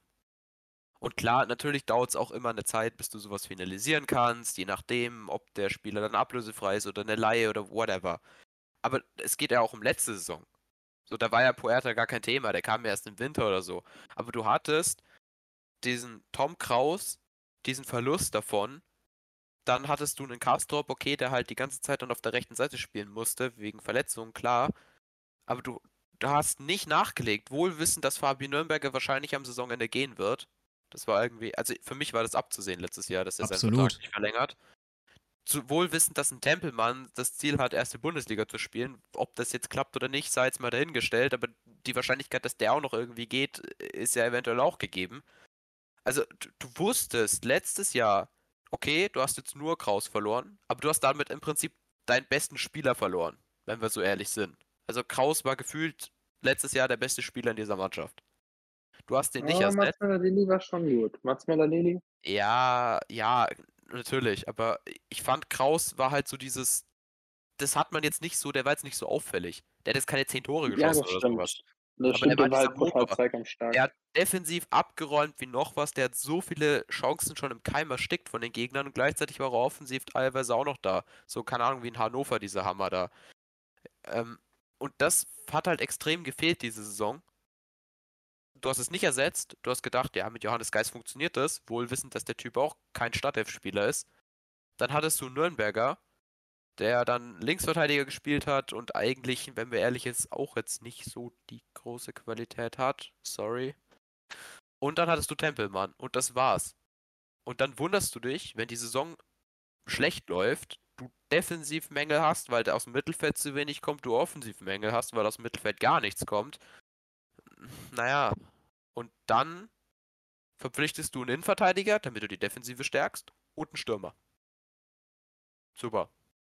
Zum Innenverteidiger muss ich auch noch was sagen. Wie kommt man auf die Idee? Man hat vier Spieler, die plus 30 sind in der EV und dann kommt man auf die Idee, noch einen fünften zu holen, der genau der gleiche Typ ist, der sich bewegt wie, keine Ahnung, ein Pfosten oder was weiß ich, statt einfach mal einen Spieler zu holen, der noch jung ist, talentiert oder wenigstens mal ein anderer Spielertyp. Aber du hast fünfmal den gleichen Spielertyp in DV stehen. Ja, stimmt, aber da muss ich ehrlicherweise sagen, den Marcus-Transfer finde ich tatsächlich zi- ziemlich, ziemlich gut. Ich finde den auch Erst- sinnvoll als äh, Schindler-Ersatz vor allem, weil der Ja, wird so schnell nicht genau. mehr wiederkommen. Und erstens, er ist erfahren, das brauchen wir aktuell einfach. Klar. Ich finde, es ist sau wichtig, eine erfahrene IV zu haben. Du Ja. kannst jetzt nicht irgendeinen Jungen reinwerfen. Ich glaube, Ja. ein ähm, relativ Ja, gutes Beispiel vielleicht ist da ähm, vom BVB zum Beispiel. 30, Nee, warte mal kurz, warte mal kurz. 32. Ja, wie gesagt, ne, ich finde eine erfahrene IV vor allem wichtig. Ich glaube, bei Dortmund war das Beispiel mit, was wie hieß der, Collins oder so. Irgendwie so, ein, irgendwie einer, der aus der zweiten kam. Und der macht halt gegen, ich glaube, gegen Stuttgart dies, diesen einen Fehler, den siehst du danach nicht mehr so. Es ist halt einfach der Dortmunder Louis Beuning so ungefähr. Wenn ein junger Verteidiger einmal einen Fehler macht, dann wird's halt richtig übel für den Mann. Den kannst du da nicht einfach plötzlich in die Startelf stehen. Weil wenn der einen Fehler macht, das kann den so zerstören. In der IV, wenn du den Ball in der IV verlierst, dann hast du hinter dir keinen mehr. Dann ist es so ein sicheres Gegentor. Da brauchst Also, du erfahrene mir- das Männer, die abgebildet zu- sind. Das klingt mir schon wieder zu viel hier nach Dr. Thomas Gretlein. Ähm, ihr habt, nee, nee, also ich bin, ich, muss ich dir widersprechen. Ich glaube, ähm, gerade bei jüngeren Spielern gibt man dann eher Fehler. Also zu sagen, ja, also wenn mal einer einen Fehler macht, dann äh, äh, kommt der komplett aus der Bahn und wird auch gar nicht mehr toleriert. Ich meine, das war seit Markus Antonio bei keinem Spieler hier mehr der Fall. Und ich gla- glaube, gerade bei jüngeren Spielern, wo ja seit Jahren gefordert wird, dass das NLZ mal ein bisschen mehr Beachtung findet. Natürlich, Ja, aber ich mein- junge ich mein, da Spieler zur Rotation. Aber ich kann ja nicht sagen, okay, wir haben jetzt einen jungen IV, wenn der Fehler macht, ist ja gut. Nein, eine IV muss sicher sein und deswegen brauchst du da Erfahrene. Ja, mein, ja, ich finde den Marquez-Transfer an sich ja auch nicht schlecht. Ich kritisiere nur, dass du einen 32-jährigen Hübner, einen 30-jährigen Lawrence und noch einen 33-jährigen Schindler hast. Weiß schon, was er meint. Also, es wäre halt so ein sinnvoller Transfer. Du hast jetzt, sagen wir mal, wie alt ist Horn? 26 oder so? Ja, so 25? eine. Ist Ja, zum Beispiel jetzt ein Gimler, der ist 26 oder so, den kannst du super noch einsetzen, den Ja, kannst du auch genau. mal drei, vier Jahre in der IV stehen lassen für Stabilität. Aber es bringt doch nichts, jedes Mal einen U3, über 30-jährigen Spieler zu holen in der Innenverteidigung. Wie gesagt, also der, der Marcus-Transfer ist tatsächlich so von Hacking, fand ich, ein echt ordentlicher Schachzug. Äh, der macht für mich auch total viel Sinn. Erstens, wie alt ist der jetzt? 29, glaube ich.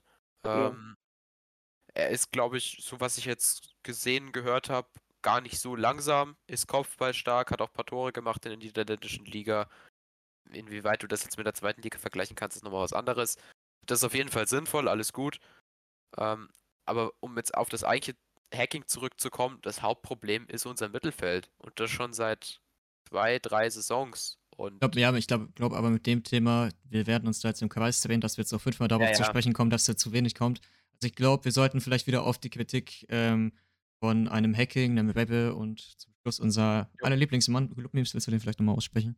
Dr. Thomas Gretlein. Genau, das wird nochmal zu dem Ich, Thema ich, ich habe jetzt hier 15 Minuten lang äh, ein, ein Diskutieren im Kreise angehört, ähm, ohne dass wirklich das große Problem dieser Saison auch nur ansatzweise angeschnitten wurde.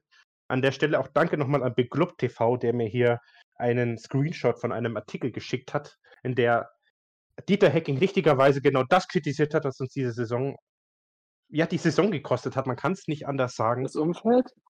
Richtig.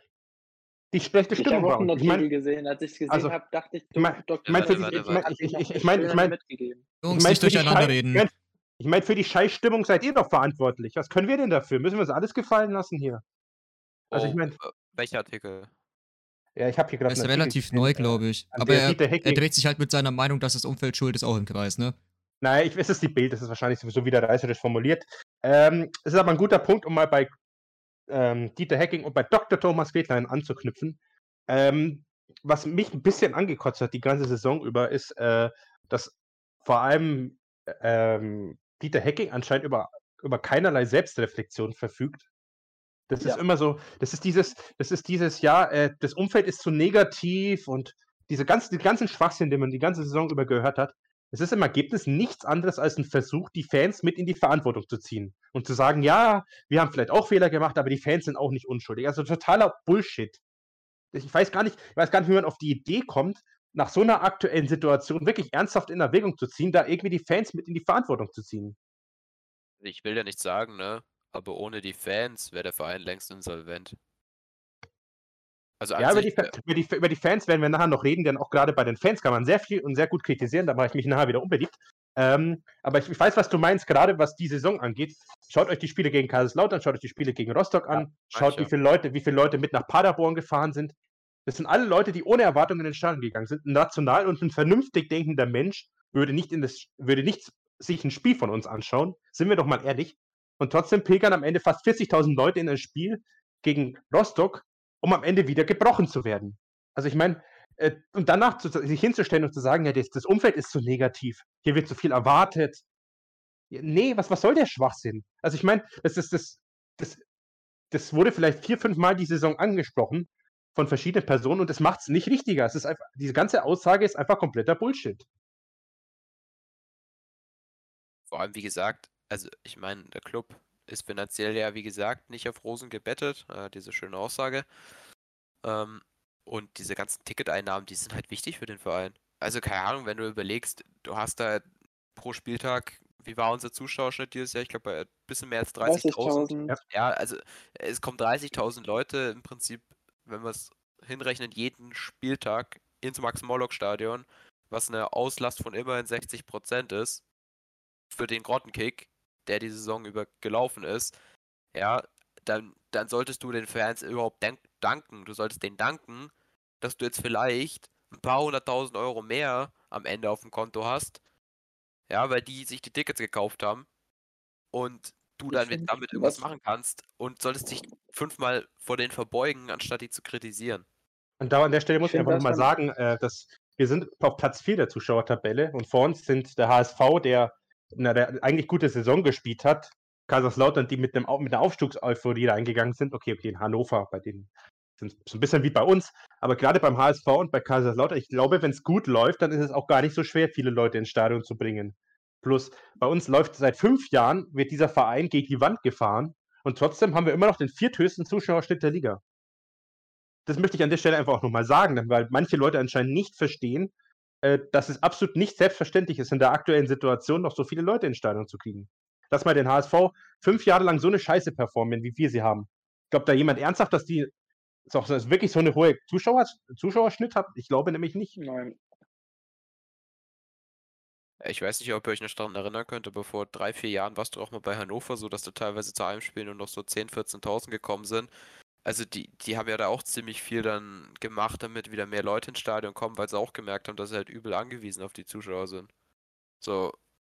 Und bei uns wird ja, bei denen lief es ja niemals so grottenschlecht wie bei uns in den letzten fünf Jahren. Und dann das checkst du nochmal unsere finanzielle Lage ab. Das hast du ja, Ja. vorhin schon angeschnitten. Du bist in so einer finanziellen Lage, bist auf Zuschauer unbedingt angewiesen und auf die Ticketeinnahmen und dann hast du die, besitzt du die Frechheit, die Fans zu beschuldigen und zu vergraulen eigentlich schon, dass, sie- dass die daran schuld sind, wie die sich da ähm, präsentieren. Also ich bitte dich, so Realitätsfan kann doch kein Mensch sein. Doch, bei uns geht alles. Spätestens diese Saison hat sich das gezeigt, das ist richtig. Ja, ich wollte jetzt eigentlich nicht das ganze Thema, äh, das zum ganzen Thema machen, aber ich fand es an der Stelle einfach auch mal wichtig, das nochmal anzusprechen, weil ich finde es, gerade jetzt, wo Big Club mir diesen Artikel geschickt hat, ich finde es lächerlich. Äh, es hat halt immer was von, ja, ich sehe meine eigene Verantwortung nicht und versuche noch irgendwie auch noch andere mit, mit in die Verantwortung zu nehmen für den Misserfolg, äh, die ja eigentlich nichts zu suchen haben.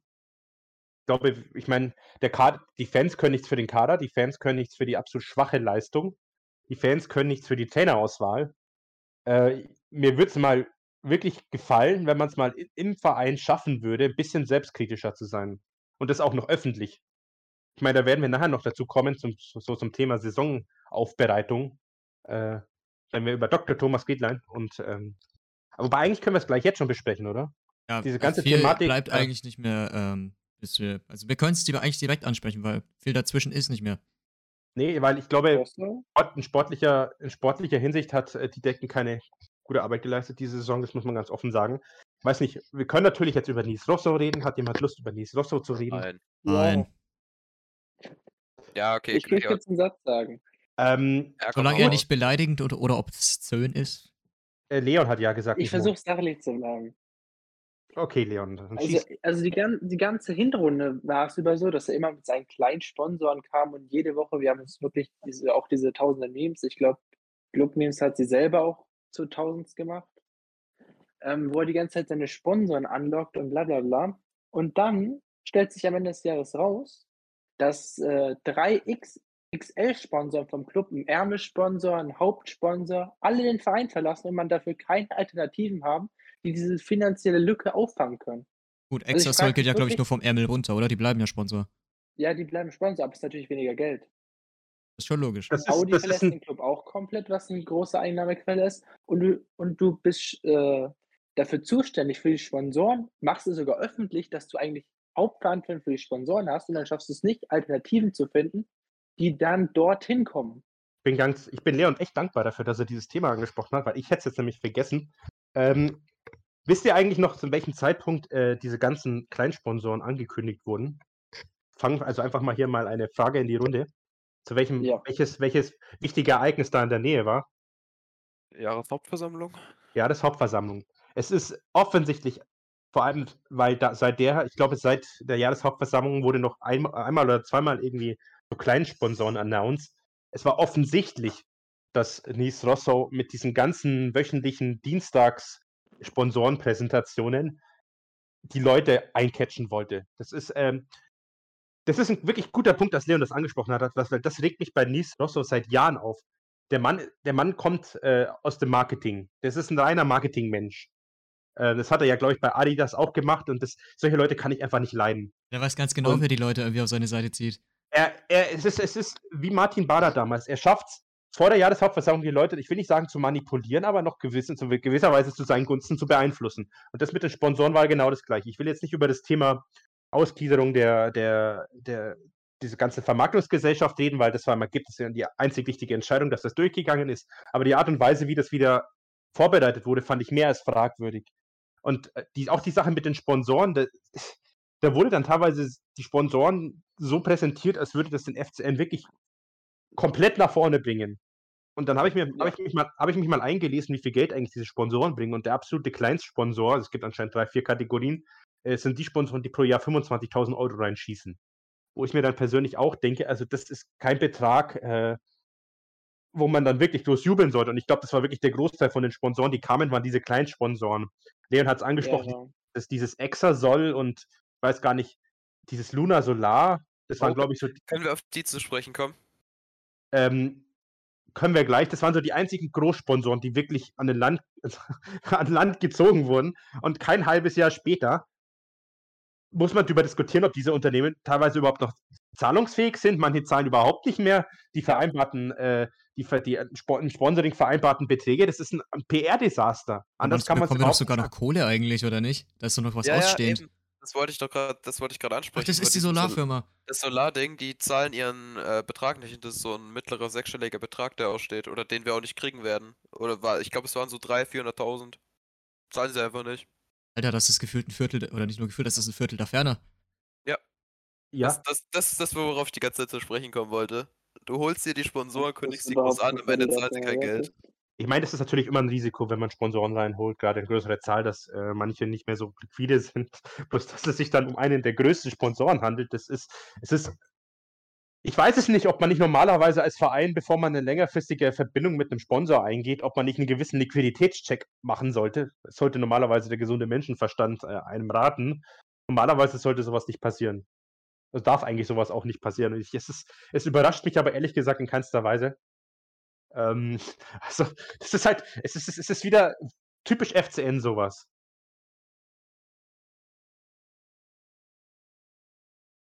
Ich finde es auch schön, dass hier appreciated wird, dass dieser, dass wir jetzt einfach Christoph da Ferner als eine Rechnungseinheit verwenden. Ja, muss ja. Musst du ja eigentlich. Also es ist ja so ne? bodenlos, dass du das machen musst. Muss ja immer wieder klar werden, wie viel wir eigentlich für diesen Mann, viel wir für drei Tore ausgegeben haben. Pro Tor das sind unsere finanziellen 333.000. Äh, hier wird gesagt, die Sponsoren sind dann auch für Stadion. Nein, ich glaube tatsächlich nicht. Das ganze Stadion, ich glaube, ich glaube, das Thema müssen wir auch noch ansprechen. Äh, Ja, der. FCN will ein neues Stadion. Ähm, Woher? weiß, bis weiß bis heute nicht, wie sie es finanzieren. Mal. Dann habe ich, dann habe ich, den, dann hab ich den Artikel gesehen, den mir gut dankenswerterweise ein anonymer Abonnent zugeschickt hat, weil ich keinen Bock hatte, die, die Bild-Zeitung finanziell zu unterstützen. Äh, Bild Plus Artikel. Und dann ist mir zu Ohren gekommen, dass der äh, Oberverein dem ersten FC Nürnberg äh, das Eigentum, Miteigentum übertragen hat an Teilen des Grundstücks. Das heißt, es ist sehr wahrscheinlich, dass in den nächsten Jahren Teilen des Grundstücks verkauft werden, damit wir das Stadion finanzieren können. Ich möchte jetzt hier nicht den, den Wiesepeter spielen, aber so wird es ausschauen. Ja, aber war nicht, also kann auch sein, dass ich es falsch verstanden habe, dann tut es mir leid, ne? Aber war nicht irgendwie ein Artikel irgendwie so ein 130 Millionen irgendwas? Oder war Ja, das irgendwie Quatsch? Ist es das? Nein, ich das- glaube, das Grundstück ist 130 Millionen wert. Naja, der, Ah, der, okay. der erste FC Nürnberg, äh, also der Fußballverein, kann ja nicht so einfach äh, über das Grundstück entscheiden, wenn noch der Oberverein als Miteigentümer im Grundbuch steht. Ja. Da bräuchte man, das ist, die Bild hat das total reißerisch dargestellt, wir kriegen keinen einzigen Cent mehr. Plus der Verein ist jetzt, also der erste FC Nürnberg Fußballverein ist jetzt alleiniger Eigentümer des Grundstücks mit Ausnahmen äh, von den Tennisplätzen und von, ich glaube, von den Parkplätzen und von der Schwimmhalle. Nein, ich nicht die glaub, der- Schwimmhalle. Der Rest, der Rest gehört, glaube ich, alleine jetzt uns. Das heißt, wir können völlig problemlos zu jeder Zeit das Grundstück verkaufen und veräußern, wenn wir wollen. Und jetzt kommt natürlich der Punkt, wo ich sage, ich vertraue gerade dem Vorstand beim 1. FC Nürnberg in keinster Weise. Das Grundstück ist eigentlich absolut heilig und das war eigentlich auch der einzige Grund, warum wir noch nicht insolvent sind. Sind wir mal ganz offen, wir haben negatives Eigenkapital. Also äh, ist es vielleicht auch nicht die beste Idee, dann irgendwie das Grundstück zu veräußern, aber das ist jetzt so der nächste Schritt. Wenn wir schon beim Stadion sind, also ohne Grundstücksveräußerung, wenn man sich nicht, äh, wenn man sich nicht mal einen Investor ins Bo- Boot holen will, schaut schlecht aus. Das, da wird noch, da, das wird, das kann ich jetzt schon sagen, da wird noch sehr, sehr viel diskutiert werden in den nächsten Jahren im Verein. Du hast ja angesprochen, die Fans zu kritisieren. Willst du das vielleicht beim Thema Investor direkt mal machen? Äh, eigentlich hatte ich was anderes gesagt. Also das bezüglich, eigentlich. Aber es ist ein guter Punkt, sei ehrlich. Das ist wirklich ein guter Punkt. Ich finde, also, Ähm, ich finde, ein ja, Traditionsverein, es wie ist- wir ich sind, weiß darf ich kurz, darf ich kurz? Nein. Gerade, okay. Nee, ich, ich finde, ein Traditionsverein, wie wir es sind, es ist extrem wichtig, äh, eine gute Verbindung als ähm, Verein zu seinen Fans zu pflegen. Keine Frage. Aber ich weiß nicht, wie ihr das seht, aber ich finde, unsere Fans haben dann doch ein Stück zu viel Einfluss. Das ist jetzt ein, das ist jetzt eine unsere Fans sind viel zu einflussreich in dem Verein. Ähm, das hat der Verein nun mal an sich. Und ähm, das ist halt das Problem, dass ein Mann und eine Frau als halt einfach eine Stimme ist. Das ist, kann man jetzt gut heißen. Ähm, das führt halt dazu, dass gerade diejenigen mit den populistischsten Meinungen und äh, Äußerungen häufig halt auch in den Aufsichtsrat gewählt werden. Also ich meine, das ist, das ist halt einfach das, der Nachteil, den der e.V. als Rechtsform bietet, dass jeder die gleiche Stimme hat. Ich meine, es ist, es ist fairer, aber man muss halt einfach auch sagen, dass ein Großteil der Leute sich vor einer Jahreshauptversammlung nicht informiert. Und wenn dann halt mal die Ultras einen Kandidaten aufstellen, dann geht der halt einfach glatt durch. Muss man halt einfach, muss man halt einfach sagen. Ja. Das ist halt der Man muss Nachteil. aber auch sagen, dass dieses Jahr es zumindest einen anderen Kandidaten gibt, der etwas vielversprechender ist als Dr. Thomas Gerätlein. Dr. Thomas Krieglein. Aber Ist es, ist es das? Also, ist es das wirklich? Ähm, ich habe mich, also das ist ein Thema, das ist, finde ich, seit Jahren relativ interessant.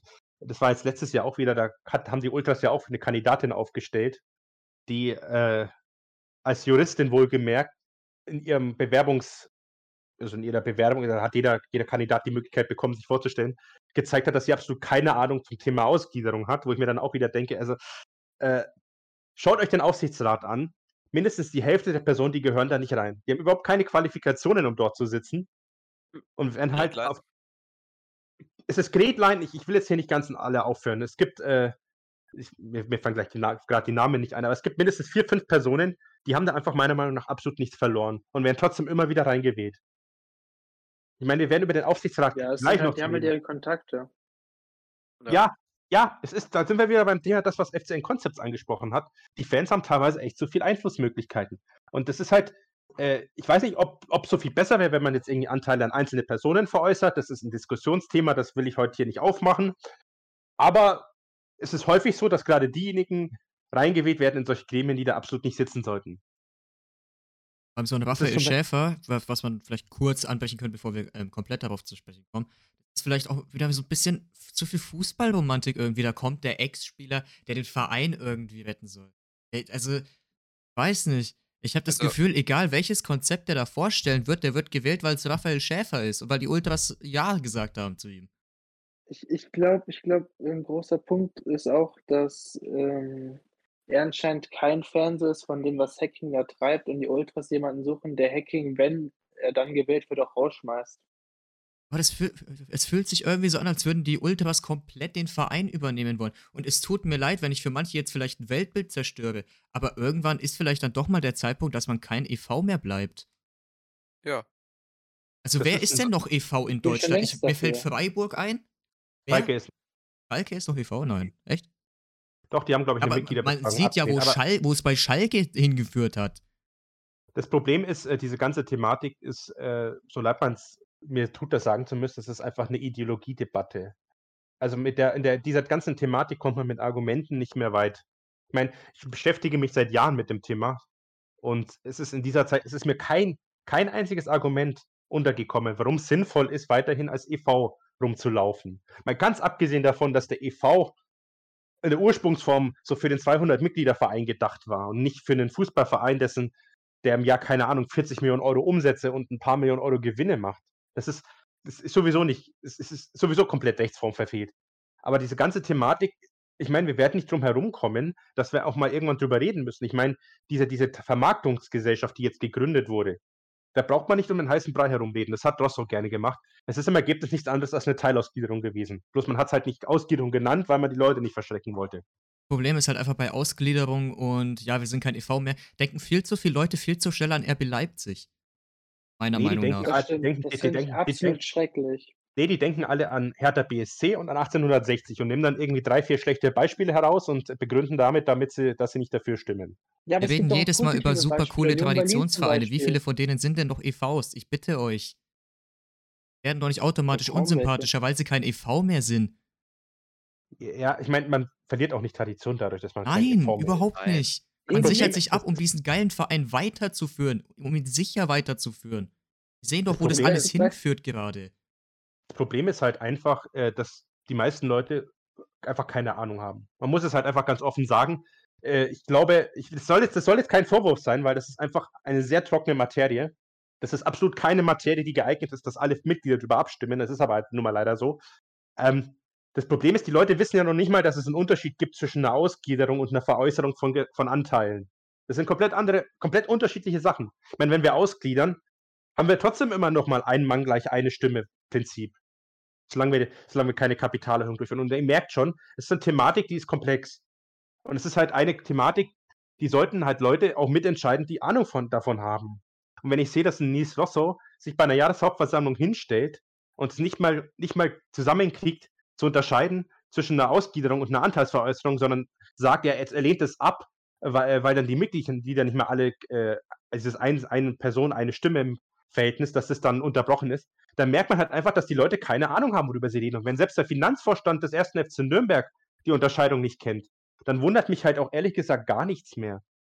Das ist halt das, ich meine, man kann, man kann dafür sein, man kann dagegen sein. Ich meine, es ist ein, ein Thema, das wir werden drüber reden müssen, spätestens dann, wenn es uns schlechter geht, weil meiner Meinung nach äh, wird, befindet sich der FCN in den letzten Jahren halt wirklich auch in der Abwärtsspirale und das wird, glaube ich, auch von sich aus nicht aufhören.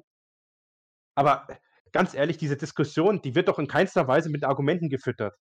Oder ich meine, ihr, ihr kennt doch alle die Leute, die den EV verteidigen. Es ist doch alles, es lä- läuft rein über die Emotionalität ab. Und das ist halt etwas, was uns auch ziemlich schadet, muss ich ganz offen sagen. Im Endeffekt, also am Ende des Tages, wie gesagt, völlig egal, ob du jetzt dafür oder dagegen bist, am Ende geht es eigentlich nur um eine Sache. Was musst du tun als Verein, um möglichst viel Geld zu kriegen? Weil das ist das, was uns aktuell fehlt. So, wir sind finanziell so schlecht aufgestellt, du hast irgendwann gar keine andere Wahl mehr, als das zu tun, was am ehesten neue Sponsoren anlockt, was am ehesten dafür sorgt, dass du wieder mehr Geld kriegst. Weil am Ende geht es darum, dass du den ganzen Leuten, die in dem Verein beispielsweise arbeiten, am Ende ihre Gehälter zahlen kannst. So. Und wenn dann nur noch eine Ausgliederung hilft oder klingt jetzt komisch und das soll jetzt auch nicht den FCN gelten, ne? Also jetzt nicht falsch verstehen. Aber wenn jetzt am Ende nicht mehr nichts mehr hilft, außer dass du von mir aus Qatar Airways als Sponsor, ja, so nach dem Motto installierst, weil die uns 30 Millionen geben, ja, dann musst du darüber halt auch irgendwie sprechen. Weil am Ende geht es darum, dass du den Verein finanziell rettest und nicht darum, was irgendeiner meint, dass Tradition irgendwie hier bla bla bla in der Vergangenheit toll war und wir das jetzt weiter behalten sollten. Es ist halt es alles. irgendwann nicht mehr gibt, kann man auch nicht sagen, ey, aber wir sind doch bis zum Ende in EV geblieben. Ja, es, ist, halt- es ist halt, es Nein, ist es halt ist alles, egal, Jungs, wir können diesen Verein da nicht mehr supporten, weil es ihn dann nicht mehr gibt in der Form. Es ist, es ist alles von, es ist alles romantisiert, sagen wir es doch, wie es ist. Das wird diesem EV wird was zugeschrieben, was er eigentlich gar nicht hat. Fuß- mein, Zu viel Fußballromantik. Hier hier wird auch im Chat geschrieben, ja, äh, äh, weil sonst die Fans völlig übergangen werden. Also ganz offen und ehrlich, für mich sind Ultras und Fans auch nochmal zwei komplett unterschiedliche Paar Schuhe. Ich fühle mich mit den Leuten, die durch die Ultras in den Aufsichtsrat gewählt werden, auch nicht, äh, auch nicht vertreten. Das kann ich an der Stelle auch mal ganz offen sagen. Ähm, es ist halt, es ist halt so. Ich meine, irgendjemand muss Abstiche machen. Und die, diese Zeit, wo wir sagen können, wir können uns ein EV leisten, die spätestens ab der Saison vorbei gewesen, wo wir die Erstligasaison einfach gnadenlos hergeschenkt haben und dann in der Folgesaison in der zweiten Liga uns fast in die Liga kaputt, kaputt, katapultiert hätten mit 7,5 Millionen Euro Transferausgaben, weil seitdem haben wir kein Geld mehr. Ja? Seitdem haben wir überhaupt keine Möglichkeiten mehr, äh, da anders an, an, an, Geld zu kommen. Ich meine, wir, wir schaffen es nicht, äh, in irgendeiner Art und Weise äh, Werte zu bilden bei Spielern. Die Spieler haben gefühlt, werden gefühlt, was den Kader angeht, was den Wert angeht, schlechter bei uns. Wir schaffen es nicht, ein funktionierendes NSZ zu installieren, in dem wir dadurch Werte schaffen und Geld generieren können, indem man jedes Jahr vielleicht mal zwei, drei Spieler verkauft. Ja, ganz ehrlich, wenn man sich für den EV einsetzt, dann hätte ich gerne mein Konzept präsentiert bekommen, wo das Geld herkommen soll. Weil über die Transferlöse kriegen wir es nicht rein. Also das ist, ich meine, das ist halt ein bisschen Wunschdenken. Irgendwo muss das Geld herkommen. Wir können es nicht drucken, wir können es nie selber drucken. Wir sind, äh, wir sind nicht irgendwie Simbabwe, die dann irgendwie das Geld komplett entwertet, weil, es, weil man halt einfach das Geld, was man braucht, druckt, sondern wir müssen halt schauen, wie es reinkommt. Also, es ist halt, ich meine, ich bin offen für Argumente. Das ist das, was meiner Meinung nach auch äh, insgesamt äh, den ersten FC Nürnberg ausmacht, dass man über Sachen diskutieren sollte, was in den letzten Jahren auch nicht so oft passiert ist. Aber dann, dann sagt mir wenigstens, wo soll das Geld herkommen? Wo soll ich die Hoffnung hernehmen, dass wir in ein paar Jahren zumindest noch Zweitliga-Fußball spielen. Weil wir sind aktuell in der Situation, dass wir jedes Jahr immense Verluste schaffen und ich nicht sehe, wo das Geld herkommt. Ich weiß nicht, ob ihr irgendwie kreative Vorschläge habt. Also ich meine, die Idee, dass man sagt, man, man installiert immer mal wieder NLZ-Spieler und schafft es damit dann irgendwie äh, Geld zu generieren, das klingt ja auch ganz gut, aber es funktioniert halt bei uns einfach nicht. Ähm, also können wir ganz kurz über die Ultras reden oder passt gerade nicht? Nee, also wir können gleich, wir können gleich noch über die Ultras reden, okay. weil da sind wir beim um, Thema Fans angekommen. Ja, ich ja. glaube, aktuell sind wir noch beim Aufsichtsrat. Ich habe tatsächlich ein paar gute Vorschläge von anderen Vereinen. Also zum Beispiel Union Berlin hat das Konzept, dass sie, also es ist jetzt schlecht, weil wir erstmal so jemanden brauchen, aber die haben einen Mann sozusagen hinter den Kulissen, der hat den Verein damals äh, 15 Millionen gegeben und diese hat er eben frei zur Verfügung, um Gelände auszubauen, Kader, was weiß ich.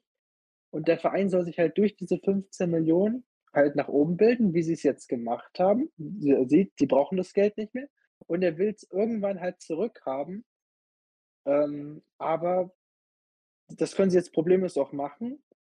Aber er will es ja auch nicht sofort haben und wann sie halt wollen. Und da, sowas bräuchte man halt mal, dass einfach mal so jemand Geld einfach dem Verein gibt.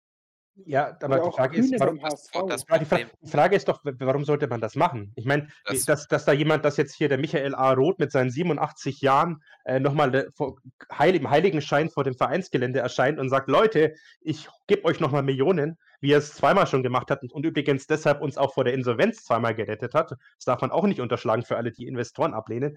Wir haben halt einfach, wer, wer, wer soll hier den Mäzen spielen? Wer soll den Dietmar Hopp spielen, der uns einfach Geld zur Verfügung stellt? Ich sehe hier in der Region keinen, der da irgendwie groß Bock drauf hat.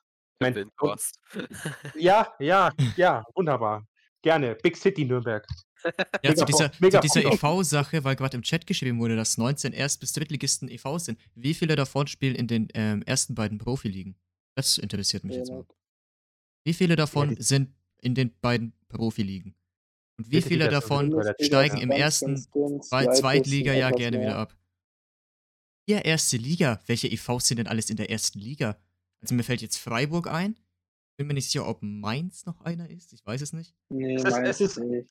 Wer entferne, also sagen wir es mal so, dieses Thema ist an sich geeignet, einen ganzen Podcast zu füllen. Er hat, hat ja jetzt schon hier den halben Podcast gefüllt. Ähm, Freiburg, Schalke, Mainz, Union. Gut, ja, die haben aber in den entscheidenden strategischen Entscheidungen halt auch alles richtig gemacht.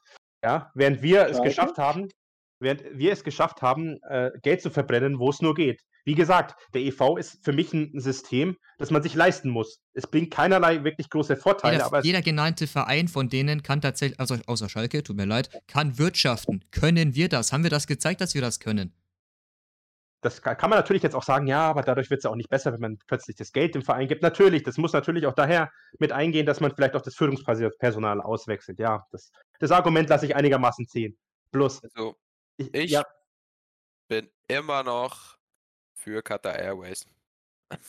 Nein, Lass aber uns eine Petition starten. wir, sollten, wir sollten uns einfach von den Saudis sponsern lassen. Die holen doch jetzt eh gerade alles, was möglichst alt ist. Wir sind 100, über 120 Jahre alt. Ne? Wir, sind, wir sind doch richtig gut für die geeignet. Die sollen mal 200 Millionen bei uns hierher schaffen. nee. Pass Nee. mal auf Man United, Digga. Ich will Ja, den ja, Scheich in eben. Nürnberg einfliegen. Ja, Nein, ich, also, nein. ich bin langsam soweit, ey.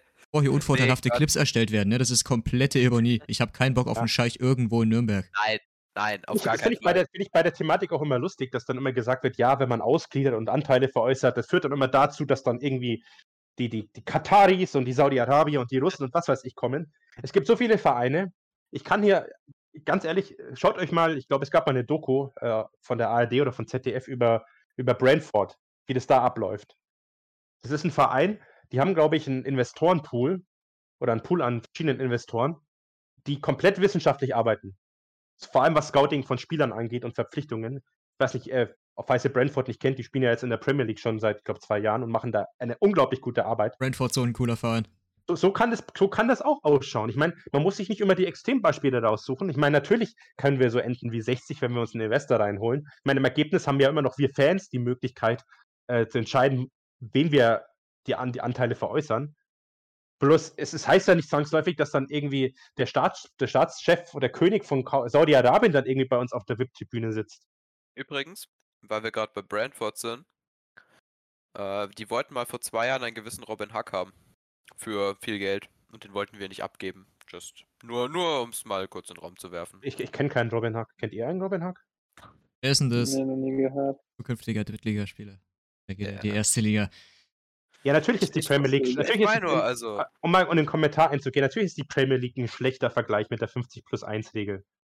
Die Frage ist bloß, ob die 50 plus 1 Regel in der Form noch so bestehen wird, weil es ist halt auch aktuell so, dass gerade auch das Kartellamt, das Kartellrecht, sich das auch genauer anschaut. 50 Frage plus ist, 1 ob- aber extrem wichtig, aber ich glaube, da muss man sich eh nicht drum streiten, dass es eigentlich ein ich Muss ist. man, man kann sich natürlich dafür entscheiden. Plus, äh, die, in der aktuellen Form hat es halt einfach keine Rechtfertigung mehr, das zu halten, wenn Vereine wie Leipzig, wie Wolfsburg, wie Hoffenheim einfach in der Bundesliga spielen dürfen. Ja. Es kann nicht sein, kann nicht sein, dass man eine Regel hat, die man für, je nachdem, welcher Verein betroffen ist, die unterschiedlich anwendet. Dann kann man es ganz, gleich sein lassen. Wenn man sagt, also wenn man sagt 50 plus 1, dann muss man auch konsequent sein. Und Das ist es halt. richtig. Ich Leipzig hätte so nie in der Liga, der hätte so niemals in die Liga aufsteigen dürfen. Ja, aber gut, da, da kommen wir Ja, jetzt ja. ja. Da kommen wir jetzt. wer- was- Ja, ich wir glaube, da kommen wir jetzt ziemlich ab. ja, jetzt, ja, genau. Ich glaube, wir können auch ohne das Thema Ausgliederung wieder zurück zum Aufsichtsrat kommen. Ähm, der Aufsichtsrat, ich weiß nicht, wie sehr ihr euch mit dem Aufsichtsrat beschäftigt habt. Ähm, um ehrlich zu sein, gar nicht. Ich habe keine Ahnung, wer da drin sitzt. Außer Ich auch nicht, also ich schließe mich da Moritz voll an. Das ist wahrscheinlich auch die Meinung, die 80% bis 90% der Mitglieder betrifft. Das ist ein Ähm, großes Problem, by the way. Es ist, Ja. es, ist, es, ist, es ist kein Vorwurf meinerseits an euch. Es ist halt einfach so, dass die meisten Leute sich so für, für solche Vorgänge einfach nicht interessieren. Ähm, wenn man sich mal vor Augen führt, dass der Aufsichtsrat eigentlich die Funktion hat, äh, zu überwachen, also es ist ein reines Überwachungskonstrukt, vor allem den Vorstand, dann muss man halt leider auch sagen, also das, was gerade diese Saison abgegangen ist, ähm, haben die auch nicht wirklich viele Argumente für sich sammeln können. Und wie ihr schon gesagt habt, der Aufsichtsrat, das bekannteste Mitglied des Aufsichtsrats ist Dr. Thomas Gretlein, der lustigerweise, obwohl der schon seit Jahren in der Kritik steht, immer wieder zum Aufsichtsratsvorsitzenden gewählt wird. Ähm, dann würde ich mal sagen, lassen wir einfach mal kurz über Dr. Thomas Gretlein reden, weil er als Vorstehender sozusagen sowieso die anderen mitvertritt, mitgehangen, mitgefangen. Ich meine, die haben ihn gewählt, also müssen sie auch mitverantworten, was der für einen Unsinn ma macht. Ähm, Thomas Gretlein.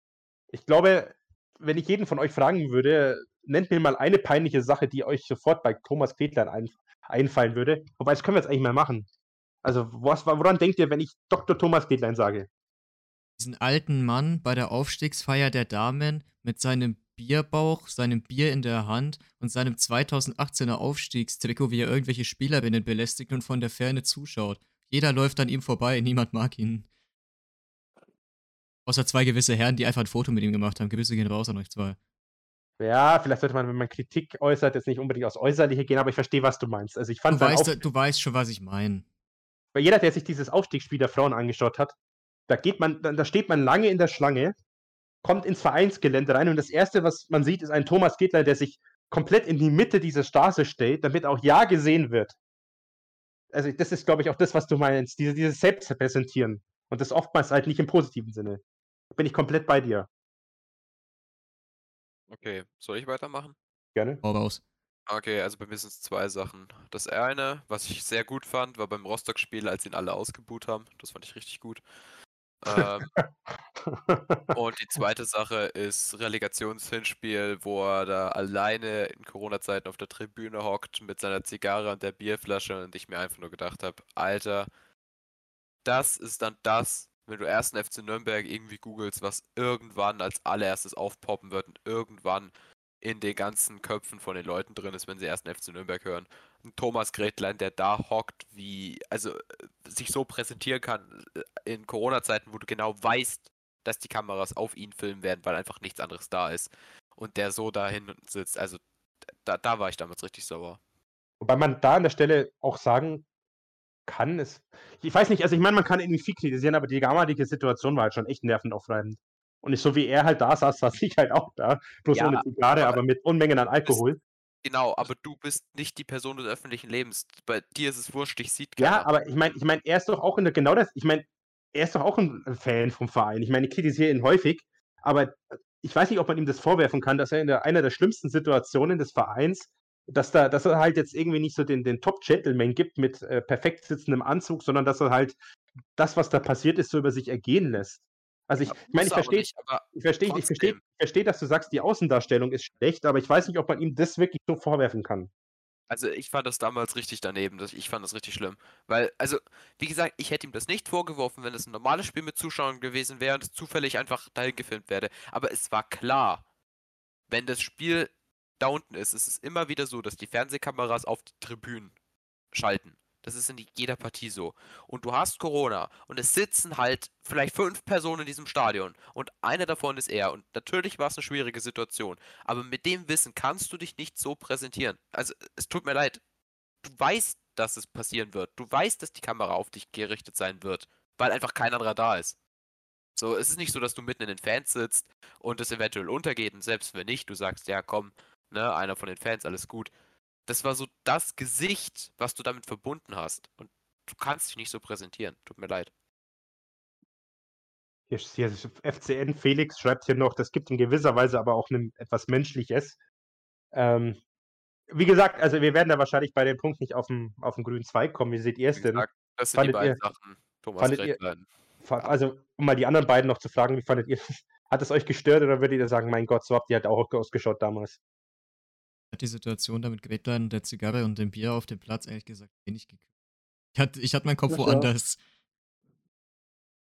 Ich fand sogar recht lustig, weil ich konnte mich irgendwie da gut reinversetzen von der Erleichterung her. Es war aber das einzigste Mal, als ich das mal positive Erinnerung hatte. Man Ja, muss und halt jetzt auch irgendwie das Spiel über sich ergehen Genau, lassen, wenn wir mal ehrlich das- sind. Das einzig Positive, und jetzt fängt Leon an, hier loszuschießen. Ja, Leon, hau raus. Deine, deine Chance. Also, ich frage mich wirklich bei diesem Mann, was er überhaupt an seinem Job versteht. Ich glaube, er wird eigentlich nur, er will eigentlich nur immer gewählt werden, einfach damit er diesen Rang hat. Auch beim Interview, ich glaube, Martin Funk oder so von der Bild war der hat ihn gefragt, ähm, ob er trotz der Kritik ähm, nächstes Jahr nochmal antreten will. Und er so, ohne irgendwelche Zweifel, ohne Selbstreflexion, natürlich. Also, da denke ich mir auch, reflektierst du dich nicht? Willst du wirklich diese Position nur haben? Oder kümmert dich auch der Verein? Also, vor allem, er macht ja nicht mal was, würde ja wenigstens Entscheidungen treffen. Aber tut mir leid, der Hacking hat wirklich alles falsch gemacht, was man falsch machen kann. Und er setzt sich der Hacking nicht mehr unter Druck oder macht irgendwas, sondern denkt sich einfach, ja, ich kann es nur noch schlechter als der Hacking, deswegen lasse ich die Hacking einfach weiterarbeiten.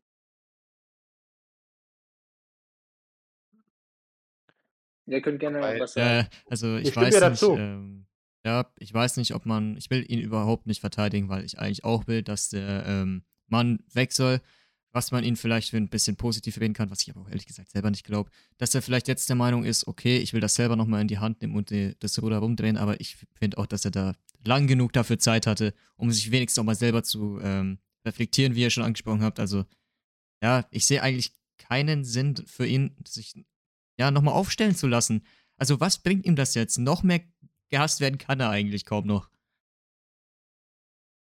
stimmt. Ich, ich, ich finde, tut mir leid, aber ich finde ihn doch einfach strohdumm. Es ist so. Ich, ich kann mich erinnern, Kaiserslautern-Spiel, da war ich im Stadion, da hat irgendwelche, irgend so ein Verein, so, keine Ahnung, so, was war das, EEF-Jugend, gratuliert oder irgendeiner Schule zu irgendwas und er hat sich in einem Satz dreimal versprochen. Und da dachte ich mir, so jemand ist unser Aufsichtsratsvorsitzender. Der kann nicht mal vor dem ganzen Stadion einen vernünftigen Satz sagen. Ja, ich würde sowas jetzt vielleicht gar nicht darauf beziehen, wie er seine Arbeit macht. Aber er macht halt seine Arbeit schlecht. Ich glaube, da sind wir uns einig. Ja, aber auch bei Pressekonferenzen, wir wissen selber, was der da für Blödsinn labert. Also, ich glaube, das ist mein Einsatz. Ja, aber außer, außer das, ist, das ist jetzt mein Moment, auf den ich den ganzen Arbeit hinge Abend hingearbeitet habe. Dr. Thomas Gretlein, ähm, wir können schon mal damit anfangen, uns die Frage zu stellen, wie ein Doktor der Philosophie, welche Vorteile ein Doktor der Philosophie dem ersten FC Nürnberg als Aufsichtsratsvorsitzender bringen kann. Also mein Grundverständnis von Aufsichtsratsvorsitzender ist, dass derjenige dem Aufsichtsrat voranstellt, vorangestellt ist und damit auch wichtigere Entscheidungen trifft. Das hat man ja auch gesehen, dass er beispielsweise derjenige ist, der die Vorauswahlen trifft bei Entscheidungen bezüglich des Sportvorstands, des Finanzvorstands, wo, Gottverdammt nochmal, hat ein Philosoph die Qualität her, sowas bewerten zu können. Da gehört ein Mann hin, der entweder was von Sportlichen versteht oder vom Wirtschaftlichen. Am besten von beiden. Aber ein Philosoph, ich meine, welchen Anwendungs-, also was machen Philosophen überhaupt? Ganz ehrlich, ich glaube, Philosophen haben, haben in ihrem Leben genau zwei Zwecke. Entweder sie werden Taxifahrer oder sie werden Professor für Philosophie. Aber ganz sicherlich haben sie nichts verloren in einem Aufsichtsrat. So, das war jetzt mein Philosophen-Hate des Tages. Bei Thomas Gretlein, ich kann mich erinnern, ich war das erste oder zweite Jahr Mitglied in diesem Verein und dann gab es eine Jahreshauptversammlung. Ich weiß nicht, ob euch der Name Schamel was sagt. Ja. Der Meredith Schamel. Ist gut. Bei mir im Dorf, Stadt ist sogar äh, Hauptsponsor und kommt daher deswegen größer. Ähm, Thomas Schamel war zusammen mit Günter Koch so ein bisschen Anecker im Aufsichtsrat. Ja, es ist, der hatte die Funktion, dass es für sich selbst definiert, dass er ein bisschen kritischer ist. Ähm, der Mann, ob man, wie man jetzt zu ihm steht, ist eigentlich relativ egal. Ich fand es auch gar nicht mal so schlimm, dass man mal jemanden hatte, der mal eine andere Ansicht hatte im Aufsichtsrat, weil aktuell habe ich das Gefühl, das ist alles sehr stromlinienförmig. Auf jeden Fall Dr. Äh, Herr, Herr Schamel war wieder zur Aufsichtsratwahl gestanden. Also man konnte ihn wählen. Und ähm, es ist so, dass bei jeder Haupt Jahreshauptversammlung der Aufsichtsratsvorsitzende eine Rede hält. Ich glaube, ihr seid alle nicht Mitglieder, oder? Oh, ich bin Mitglied. Ja. Ähm, das, sind die, das sind die Reden, wo normalerweise jeder den Raum verlässt und sich was zu essen holt und seinen Gutschein einlöst. Ähm, das Problem damals war, dass Herr Schamel wissen wollte, was eigentlich der Aufsichtsratsvorsitzende in seiner Rede sagt. Das klingt jetzt mal gar nicht so schlimm. Bloß, man muss sich immer vor Augen führen, dass der Aufsichtsratsvorsitzende dafür das ganze Gremium spricht. Und was hat Thomas Gledlein gemacht? Der wollte es ihm einfach nicht sagen. Also, um mal, um mal die, das einzuordnen, in der normalen Wirtschaft, wenn ein Aufsichtsratsvorsitzender einem Aufsichtsratmitglied nicht sagt, was er in seiner Rede äußert, fliegt der noch am nächsten Tag. Das kann man, das kann man nicht bringen. Das war Punkt 1. Was macht Thomas Gretlein? Er stellt sich, wohl wissend, dass Herr Schamel nochmal zur Wahl gestanden hat, stellt sich vor alle Mitglieder hin und sagt, ja, äh, Thomas Schamel hat dieser Rede jetzt nicht zugestimmt und hat, hat es geschafft, in dieser Rede eine derartige Anti-Stimmung gegen Thomas Schamel, äh, für eine derartige Anti-Stimmung zu sorgen, dass er am Ende auch nicht gewählt wurde. Das, das, das muss man sich mal vorstellen. Der Mann stellt sich hin, es ist ein legitimes Recht zu sagen, ich möchte gerne wissen, was der Aufsichtsratsvorsitzende da vorne plappert. Und Thomas Gledern hat das dazu verwendet, äh, das gegen ihn zu verwenden, in seiner eigenen Rede. Und das vor tausend Mitgliedern. Das, das, das, das, das, will mir einfach nicht in den Kopf rein. Das ist in keinem normalen Unternehmen wäre er damit durchgekommen. Das ist, das ist das, was ich mit Thomas Gretern assoziiere. Das ist ein absolut hinterlistiges Verhalten ich war auch nicht, wie gesagt, ich bin nicht der größte Fan von Schamel gewesen, aber so ein Verhalten ist absolut inakzeptabel. Da eigentlich hätte er schon an diesem Abend nichts mehr im Aufsichtsrat zu suchen gehabt. Aber das ist das, wie ich Thomas Kletern einschätze, nämlich sehr hinterfotzig. Das ist, Wo das wir hätte man. beim Thema Schamel sind. Na, ja, ich bin noch nicht Rein theoretisch wäre das auch mal so ein Sponsor gewesen, der vielleicht mal, weil er aus der Region kommt, das ein oder andere Millionchen reinpumpen könnte. Ja, das hätte, da hätte er die Möglichkeit dazu gehabt. Der war ja langjähriges Aufsichtsratsmitglied, also da hätte er es auch gerne mal machen können. Mein Eben, Punkt war, ich mein Punkt ist, man kann als Aufsichtsratsvorsitzender, also ich meine, der Mann hat drei Verfehlungen gemacht. Der hat erstens, hat er gemeint, öffentlich über ein Aufsichtsratsmitglied herziehen zu müssen, was absolut in, inakzeptabel ist. Er hat er es anscheinend nicht nötig gehabt, äh, seinen Aufsichtsratsmitgliedern zu, sa zu sagen, was er da präsentiert. Es ist in der normalen Wirtschaft ist das absolut ein absolut unmögliches Verhalten. Das kann man nicht bringen. Bloß beim FCN wurde es dann noch damit be belohnt, dass jemand, dass ein Kritiker aus dem Aufsichtsrat gewählt wurde. Ja, ihr merkt vielleicht, es hat ein gewisses Geschmäckle. Das hat was von Vetternwirtschaft. Das kann man, das kann man vielleicht in Italien bringen, aber das kann man nicht beim ersten FC Nürnberg bringen. So, das wurde vorhin auch im Chat angesprochen. Thema Pressekonferenzen. Ähm, ich weiß nicht, die Club kann sich noch erinnern, das war ein absolutes Highlight von äh, Thomas Gretlan äh, Zeit. Dieser, diese Pressekonferenz mit Robert Palikutscher, könnt ihr euch da noch daran erinnern? Ja. Oh Gott. Wo es nach der Amtszeit von Robert Palikutscher, wo eigentlich schon feststand, dass Robert Palikutscher den Verein verlassen wird, äh, sich hinsetzt mit Robert Palikutscher und erstmal einen Generalumschlag vollzieht. Ja, die, die, die Schiedsrichter waren mit schuld und, und was weiß ich, wer alles schuld war, bloß er selber war nicht schuld. Es war, es war eine, eine absolut peinliche Präsentation von ihm.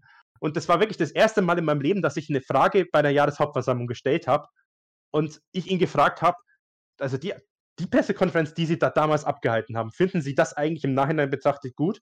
Und da bin ich wieder bei dem, was Leon vorhin gesagt hat. Seine Antwort war, ja, das ist ja nicht meine Aufgabe, das zu bewerten. Wo ich mir dann denke, Junge, schalt doch einfach mal deinen Kopf ein, schalt mal dein Gehirn ein und reflektiere einfach mal das, was du machst. Dieser Mann, wenn wir davon reden, dass der erste FC Nürnberg, dass es hier keine Selbstreflexion gibt. Thomas Gledler ist das Gesicht von fehlender Selbstreflexion. Ja, Dieser Mann kriegt es, kriegt es nicht auf die Reihe, sein eigenes Handeln zu bedenken und vor allem aus Fehlern, die er begangen hat, die richtigen Schlüsse zu ziehen. Weil ich weiß nicht, ob ich so weit gehen würde wie Leon und sagen würde, dieser Mann ist einfach nur dumm. Es ja. gibt dafür auch Argumente, aber es ist ein absolut es ist, ich, es ist ein Verhalten, das kann man bei so einem großen Unternehmen und im Ergebnis ist der FCN nichts anderes, kann man sowas nicht bringen. Ja, diese, diese, fehlende, diese fehlende Selbstreflexion, diese fehlende Fähigkeit, einfach sich auch mal selber kritisch zu hinterfragen. Das beste nächste Beispiel, Pressekonferenz 2, die Pressekonferenz mit Dieter Hecking. Ich glaube, an die könnt ihr euch wahrscheinlich noch erinnern. Äh, wo er sich dann hinstellt und sagt, ja, also es gibt ja eigentlich in Deutschland ganz wenige Vereine, bei denen die Zuschauer so einen Einfluss haben auf die Leistungen der Spieler. Und er möchte ja eigentlich keinen Namen nennen, aber die Zuschauer, die haben den, den Lukas Mühl ja eigentlich auch schon mit zerstört. Stimmt, aber trotzdem sagt man sowas nicht. Ich mein, also ich bin da so also ich bin da sowieso erstmal komplett anderer Ansicht, äh, weil Lukas Mühl auch irgendwie, als er uns verlassen hat, nicht mehr 19 war, sondern ich glaube 24 oder so. Also der war auch gar kein Jugendspieler mehr am Ende. Es ist diese ganze Pressekonferenz, da können wir jetzt gleich mal noch mal kurz drüber reden. Diese ganze Pressekonferenz war für mich Fremdscham pur, weil man einfach auch gemerkt hat, dass Dieter Hecking und äh, Thomas Dieter, dass die irgendwie auch nicht miteinander können. Das war so unangenehm. Das war so unangenehm, sich das anzuschauen, weil man immer das Gefühl hatte, also die, die passen so überhaupt nicht zusammen. Also so, was, was auch so ein bisschen der Punkt ist mit äh, den, den Zuschauern, negatives Umfeld, blablabla. Was meint er denn? Meint er jetzt die ganzen Social Media Sachen, Kommentare, die ihm nicht passen oder im Stadion, irgendwie schlechte. Stimmung? Also wo ist, wo ist sein Problem? Weil wenn es um Social Media beispielsweise geht, wenn, ich bin ab und zu immer, wenn wir halt gegen andere Gegner gespielt haben, ne? Äh, beispielsweise Düsseldorf oder so, dann geht man halt auch mal auf den ihre Seite und guckt sich so die Kommentare an wenn ich mir da jetzt beispielsweise bei Bielefeld diese Saison oder auch bei Düsseldorf, bei denen es eigentlich gar nicht so schlecht lief, wenn ich mir da die Kommentare anschaue, wie die teilweise die Spieler kritisieren und so, also da, da, da, da ist unter unserem Social Media Kanal, das ist eigentlich relativ harmlos. Ich meine, natürlich gibt es immer ein paar Leute, die es übertreiben. Aber das ist ja überall so. Ich gehe mal da, davon aus, dass er auf die Morddrohungen angespielt hat. Aber komm, du kannst jetzt nicht ein, zwei Idioten, die Lukas Mühl online mit dem Mord gedroht haben, mit den kompletten Fans pauschalisieren. Das Nein, ich, zeigt ich glaube, auch, wie dumm man ist. Ich glaube, er hat tatsächlich gar nicht das gemeint. Äh, wenn man sich so anschaut, wie er es so formuliert hat, ja, es gibt ja wahrscheinlich, also wahrscheinlich noch den HSV, sonst gibt es nicht so viele Vereine, bei denen das Umfeld so. Ich glaube, das hat nicht darauf abgezielt. Ähm, aber die Aussage ist unabhängig, ob es sich jetzt darauf bezieht Aber auf oder was nicht. denn dann? Halt Weil das macht es ja dann doch halt dümmer. Halt auf die Erwartungen. Ja, ist auf die Erwartungen, die Grundstimmung, also, die Feindseligkeit. Das, egal, egal, woran man anknüpft, das ist halt einfach grundlegend falsch. Es ist halt kompletter Unsinn. Aber sorry, also zu dem Punkt, äh, klar, das wird keiner von den Verantwortlichen hier hören, was wir sagen. Aber wer war denn derjenige, der gemeint hat, yo, Platz 1 bis 6 ist realistisch? So, das hat doch keiner von den Fans ernsthaft gesagt diese Saison. Wer verärgert denn das Ja. Umfeld? Das Also ist ich meine, jetzt das mal war die ja Hacking. grundlegende War Frage. Hackings Aussage 1 bis 6. Und haben die Fans gedacht, naja, okay, Hacking können wir irgendwie vertrauen. Ähm, wir gehen jetzt mal zumindest davon aus, dass es vielleicht oberes Tabellenmittelfeld wird. So. Davon hättest du auch ausgehen können nach der letzten Saison mit Platz 8 und so. Aber es hat doch keiner ernsthaft gesagt, oh, wir erwarten jetzt von der Mannschaft, dass die Erster werden und äh, alle anderen 17 Mannschaften in der zweiten Liga zerlegen. So, also, Man, da, man darf halt vor allem auch, nicht außer Betracht lassen, dass wir seit fünf Jahren in einer durchgehenden Abwärtsspirale sind. Und ich sage immer wieder, das, was diese Saison abgelaufen ist, das hätte in vielen Jahrzehnten FCN zu deutlich schlimmeren Situationen seitens der Fans geführt. Wir hatten Jahre, da wurden die Mannschaftsbusse auf, der, auf den Raststätten, ich will nicht sagen überfallen, aber rausgezogen und was weiß ich alles passiert wäre. Die Fans in den letzten fünf Jahren, da kann eigentlich jeder Verein nur davon träumen. Weil was diese Ver Fans den Verantwortlichen teilweise verziehen haben, es ist so, ich bin ganz offen, ich glaube, so ruhig wie aktuell ist es seit langem nicht mehr. Natürlich gibt es Ja. Kritik und natürlich gibt es Leute, die sagen, die Situation ist scheiße und die haben natürlich auch recht. Bloß, du hast es angesprochen, bei anderen Vereinen ist es nicht besser und bei, die stehen sogar noch besser da als wir. Das ist, es ist komplett realitätsfern. Also ich meine, äh, Also, Es ist wenn halt- ich mir, wie gesagt, die Kommentare unter dem Düsseldorf-Spiel, als die gegen uns verloren haben, ich glaube zum dritten Mal halt die Saison, was da alles gefallen ist für, für Bemerkungen, auch über die Mannschaft, wo du gedacht hast, ey, die sind, glaube ich, was waren die damals, Vierter oder Fünfter? Vierter waren die. Ja, genau. Also, äh, wie die sich da teilweise über manche Spieler, also wirklich die Spieler persönlich auch angegriffen haben, mit, mit wüsten Beleidigungen teilweise, da, da sind wir doch meilenweit von entfernt. Und also ich möchte es auch überhaupt nicht, ne? Also das geht gar nicht. So, Beleidigung geht gar nicht. Ja, wenn es einem irgendwann mal rausrutscht, in gewisser Hinsicht, aber also an sich, ne, man sollte es ohne lösen können. Deswegen, ich, ich verstehe nicht, was die die ganze Zeit für ein Problem haben mit schlechtes Umfeld. Weißt du, was das? Schlimmste, was ich durchgängig mal gehört habe auf Social Media war? Warum steht Dove dann in der Startelf? Und jetzt sag mir nicht, dass das nicht ähm, unbegründet war, wieso das gefragt wurde. Warum Dove dann in, der, in die Startelf war so das Letzte, woran ich mich erinnern kann, was die Leute abgefuckt hat. Was auch über Wochen hinaus noch in den Kommentaren stand. Das ist so das Letzte, Ja. wo ich sage, okay, da hat wirklich die absolute Mehrheit was gegen den Spieler. Ja, ich bin da ganz bei dir. Also ich meine, es gibt natürlich immer Leute, die gewisserweise übers Ziel hinausschießen. Ich meine, kann mich erinnern, nach dem 3 zu 3 von Kaiserslautern gegen uns hat auch irgendjemand im Dreierblock irgendwie geschrieben, Tim Handwerker, du Jude. Es ist halt, es gibt immer diese Einzelfälle, die es einfach, die komplett übers Ziel hinausschießen. Bloß damit, das kann man nicht auf die Allgemeinheit übertragen. Und ich möchte jetzt ja noch mal kurz auf den Kommentar von Picklub TV eingehen. Diese Aussage bezüglich der Jugendspieler, die er getätigt hat, dass nach einem Fehler die Jugendspieler sofort ausgepfiffen werden. Ich weiß nicht, ob irgendeiner das mitbekommen hat. Ich kann mich erinnern, es gab einen Kommentar auf Twitter, den ich gesehen habe. Ich weiß nicht genau, wer es war. Ich glaube, Steffen heißt der irgendwie. Der ist wirklich übers Ziel hinausgeschossen. Wirklich. Also der ist auch persönlich geworden und das habe ich dann auch kritisiert und das hat dann auch Dieter Hecking beispielsweise auch der Jahreshauptversammlung kritisiert. Da war ich ganz bei ihm. Plus, es ist kompletter Bullshit. Ja, es ist kompletter Bullshit, dass wenn sich vielleicht zwei oder drei Leute daneben benehmen, dass man das auf die ganze Fanschaft übertragen kann. Da bin ich komplett bei dir, Konzi. Danke. Ne, aber wie gesagt, das, das ist das, was mich interessieren würde. Ich hätte gern jetzt mal ein Beispiel, was Sie meinen. Meinen die Social Media? Darüber kann man reden und Social Media ist sowieso eine eigene Welt. Also das, das Social Media ist das Social Toxischste, was es auf der. Welt gibt. eben, also das, das darfst du sowieso nicht ernst nehmen. Aber das ist das, was mich interessieren würde. Kriegen die jetzt jeden Tag Briefe mit Morddrohungen so ungefähr? Ja, wo du sagst, okay, also Summer geht's noch, Leute. Oder keine Ahnung, das, was du diese Saison im Stadion am ehesten kritisieren könntest, was ich persönlich halt kritisiere, aber ich verstehe es voll, dass es gemacht wurde, dass die Ultras irgendwann aufgehört haben, ihre mit Fahnen und alles. Ich fand das einfach äh, echt unwürdig. Beispielsweise beim Viertelfinale gegen Stuttgart, was die Stuttgarter abgebrannt Ja, haben. Ich fand das, richtig, das hat mir richtig wehgetan. Ja. Äh, weil ich Verein, fand, dass es unseren Verein nicht repräsentiert hat. Und auch wenn die Saison natürlich nicht so gelaufen ist, wie du es dir vorgestellt hast, hättest du zumindest bei so einem Spiel, bei so einem Viertelfinale, was jetzt auch für den ersten FC Nürnberg nichts Selbstverständliches ist, hätte ich schon angebracht gefunden, wenn du da zumindest deine Fahnen rausgeholt hättest und ordentlich Stimmung gemacht hättest. Ja, vor Das- allem das- wehen die Fahnen Ja, nicht für Ha-. Hacking und Co. Die Fahnen wehen nicht für Gretlein Genau. Hacking oder sonst wen. Die Fahnen wehen für den Verein. Und deswegen verstehe ich nicht, wieso man da den Support einstellt. Ihr supportet ja nicht den Vorstand. Möcht- Haltet eure Banner hoch. Das ist ja auch richtig so, finde ich. Wenn's, Moment, Moment, wenn's im, bevor, du- äh, wenn's, ne, weiß schon, nicht über Beleidigungen oder so hinausgeht. Be- Bevor ihr euer Pulver verschießt über die Fans, werden wir nachher noch kurz reden. Äh, ich finde, das ist auch noch würdig, Kritik zu äußern. äh, ich weiß nicht, ich glaube, Moritz war das, der gefragt hat, was jetzt eigentlich hier in den Ma was der Maßstab ist. Ich glaube, ja. bei Thomas Gedlein und bei Dieter Hecking, ohne jetzt äh, hier wieder Boomer-Hate verbreiten zu wollen, ich glaube nicht, dass die in ihrem Alter groß auf Social Media aktiv sind. Eben, das, nee, das, ich, glaube, ich, glaube, ich, glaube, ich glaube, gemeint ist vermutlich einfach auch die generelle Stimmung. Ich glaube, Dieter Hecking hat immer da oft davon geredet, dass wie so die Stimmung ist, wenn er mal durch die Stadt geht oder so, wie, was ihm da so entgegenschlägt. Ich meine, er hat ja eine öffn öffentliche Mail, vielleicht auch das, was per Mail reinkommt. Aber ich meine, es ist halt, ich, ich habe nicht, nee, ich meine, ich bin ja relativ vernetzt, ich habe nirgends mitbekommen, dass mal irgendwas komplett über die Stänge gegangen ist. Das außerdem, und also was erwarten die? Wenn du jetzt nach in, mitten in der Saison, in der wir uns befunden haben, wenn du da durch die Stadt gehst und dann irgendeiner kommt und sagt, ey, ich finde es gerade richtig gut, dass ihr auf Platz 15 steht, kurz davor seid abzunippeln, es genauso schlimm ist wie vor drei Jahren, obwohl ihr eigentlich versprochen habt, dass es nie wieder so schlimm sein wird. Also, was erwartest du, dass diese Freudestrahlen kommen und sagen, ey, wir sind die Fans, wir finden alles super? Das ist doch logisch, dass es Kritik gibt.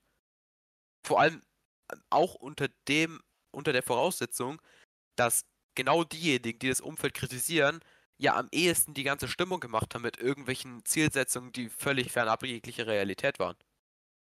Da, da wären wir aber wieder beim Thema Selbstreflexion. Ähm, ja, das ist nicht vorhanden, aber. Lieber, lieber schiebt man die Schuld anderen zu.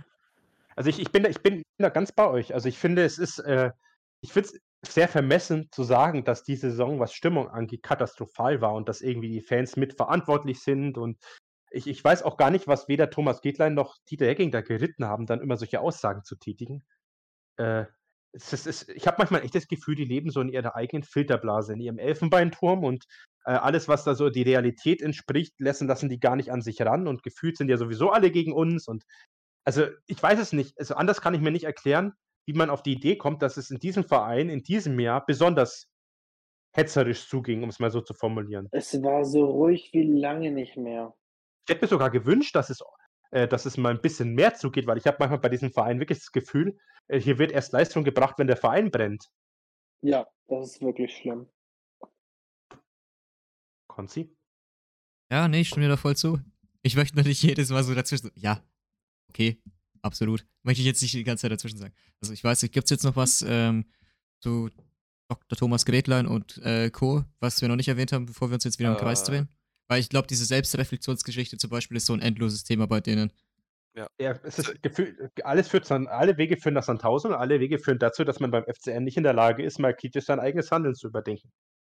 Ich weiß nicht, ähm, ich denke, ich mache jetzt einfach mal kurz einen Abschluss.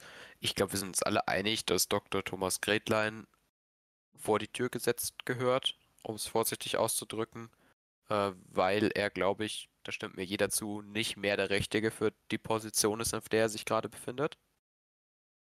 Und man jetzt höchstens noch über eine Nachfolge reden könnte, weil da gibt es ja einen Kandidaten. Ähm, aber ansonsten äh, können wir einfach zusammenfassen, gar keine Selbstreflexion, äh, schlechtes Öffentlichkeitsbild oder ja, doch schlechtes Öffentlichkeitsbild und einfach viele, viele Fehlentscheidungen. Das hast du echt gut zusammengefasst und ich würde trotzdem gerne noch mal kurz, ähm, jetzt wo es in den Chat geschrieben wurde, noch mal zu einem Thema kommen, ähm, was in den letzten Tagen auch ziemlich durch die Medien ging. Äh, was du angesprochen hast, hier Raphael Schäfer steht in den Startlöchern und so weiter, ging es auch um die Thema Saisonaufarbeitung. Und dann hat sich ein Thomas Gittern hingestellt und gesagt, ja, ich weiß nicht, was ihr alle habt. Die, die, der, der, Dieter Hecking, der war bei uns im Aufsichtsrat und hat das echt gut präsentiert wo ich mir persönlich dann auch denke, wo ist eigentlich, ganz ehrlich, wir haben wahrscheinlich die zweitschlechteste Saison in der Geschichte dieses Vereins gespielt, wenn nicht sogar die schlechteste. Nee, nee, wir waren besser als in der letzten Delegation, aber es ist auf jeden Fall mindestens die zweitschlechteste Zweitligasaison.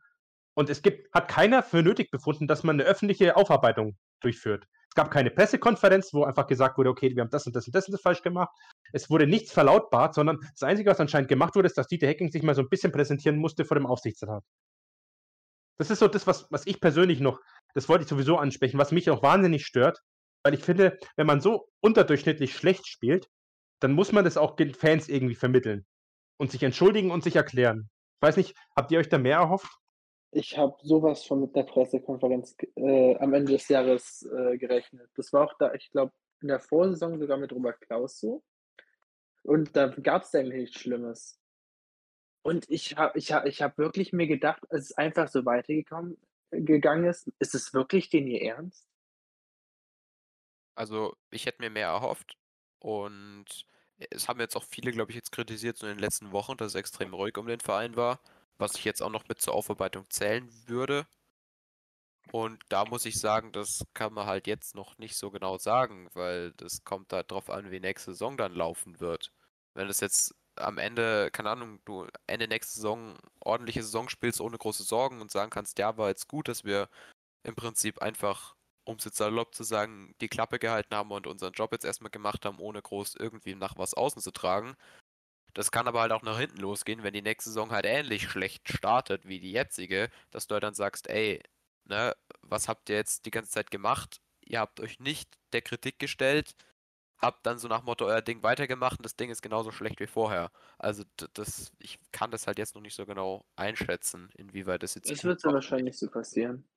Also meine, mein, mein Kritikpunkt war einfach, dass man die letzte Saison nicht öffentlich genug aufgearbeitet hat. Ja, definitiv. Weil ich meine, es geht ja auch darum, Vertrauen wieder zu gewinnen. Also ich meine, ich kann für mich sprechen, wenn ich sage, ich habe absolut kein Vertrauen mehr in irgendeinen Handlungsträger in diesem Verein. Ich habe kein Vertrauen in Nies Rosso, in Dieter Hecking, in Olaf Rebe, in den Aufsichtsrat.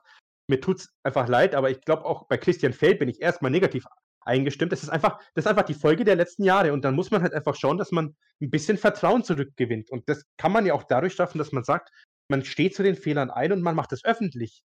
Ähm, das war das, was ich gesagt habe. Natürlich, was nächste Saison passiert, das kann man schlecht einschätzen und ich glaube, die Erwartungen werden so niedrig wie gefühlt nach der Relegationssaison nicht mehr äh, sein. Aber ich finde, da muss einfach auch mehr der Verein auf die Fans zugehen.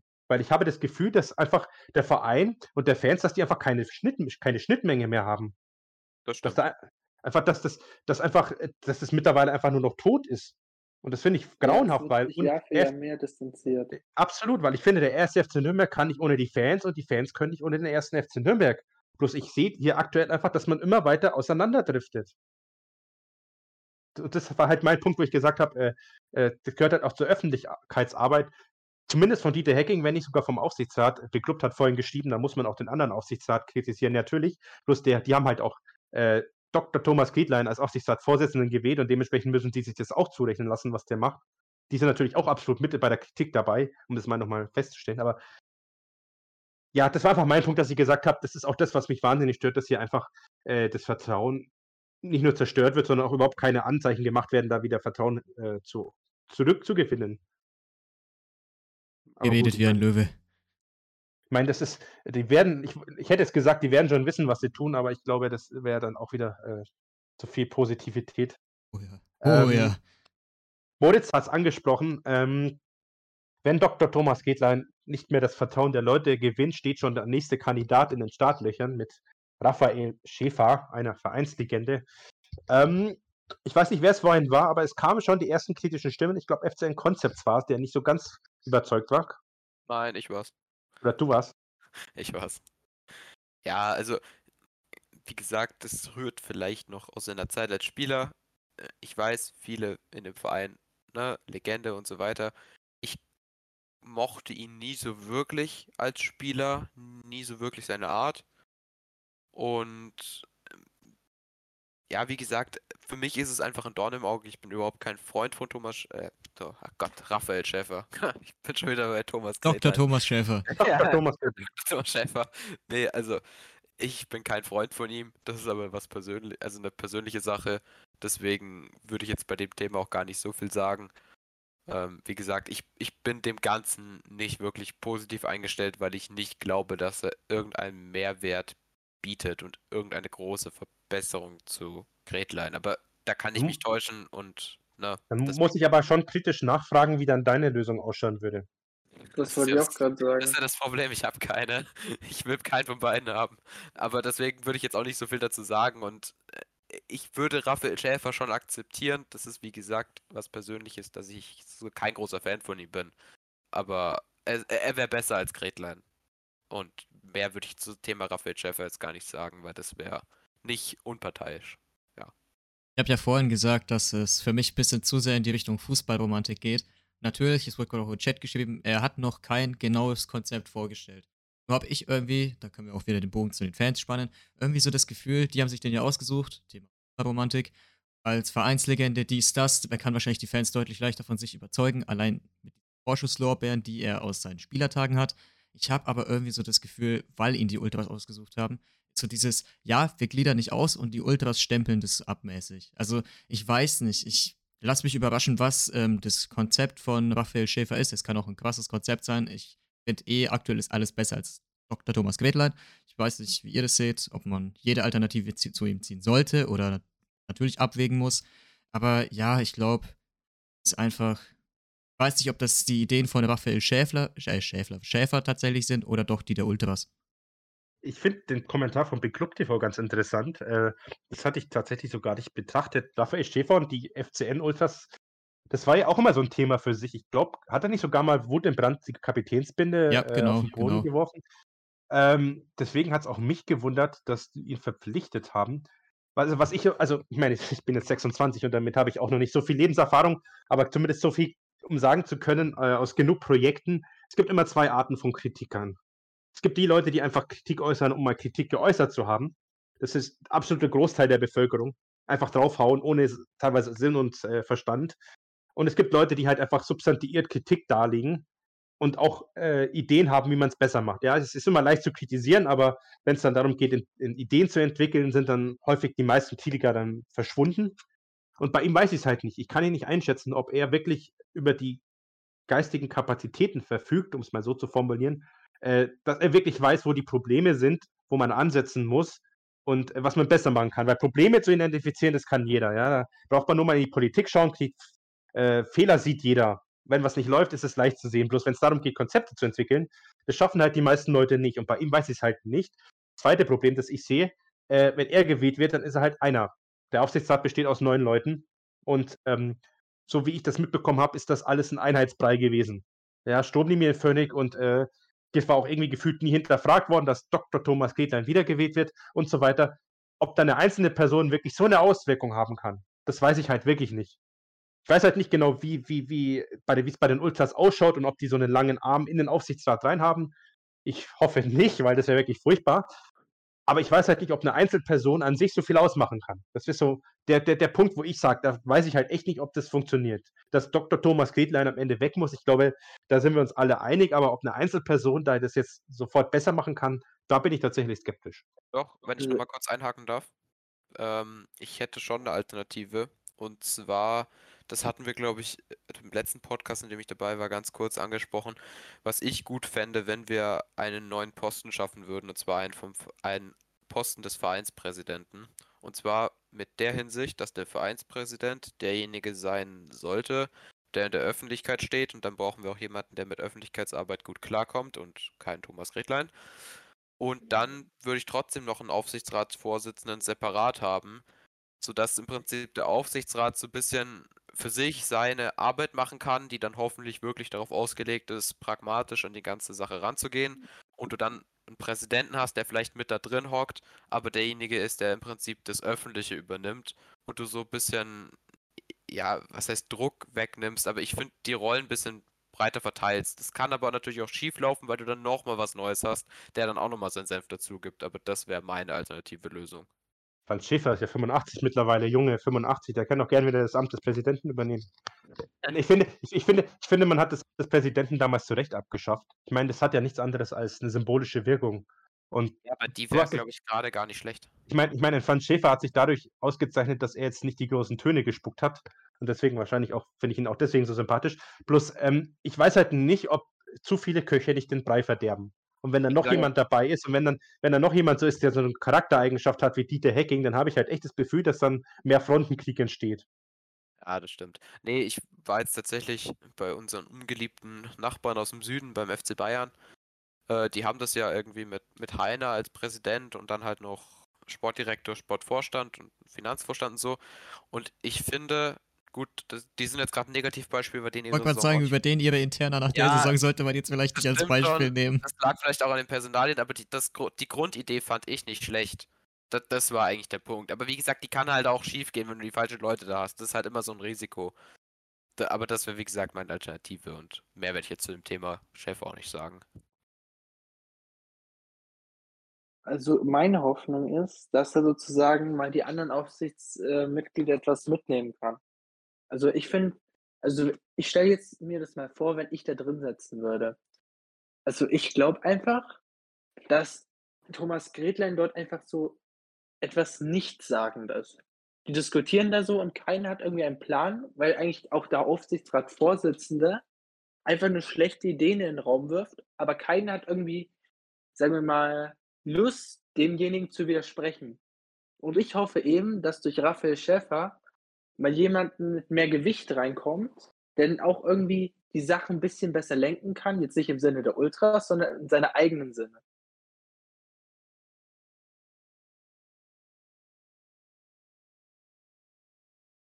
So, wer macht Du jetzt würdest- weiter? Ja, also du meinst, es würde Kompetenz reinbringen, die aktuell noch nicht vorherrscht, um es mal zusammenzufassen. Definitiv. Das kann man, kann man, glaube ich, wenig, zumindest in sportlicher Hinsicht, wenig dagegen argumentieren, weil ich glaube, der Einzige, der so wirklich Profifußballerfahrung hatte bei uns im Aufsichtsrat, äh, Chundi Pagenburg ist. Äh, da würde ich dir nicht widersprechen. Ähm, was mich interessiert, oder was, was ich hier ganz interessant finde, ist, wer wird eigentlich der Aufsichtsratsvorsitzende dann, wenn Thomas Klettern abgewählt wird? Weil äh, ein, ein, ein Raphael Schäfer, der neu im Gremium ist, ich weiß nicht, ob der sofort gewählt würde.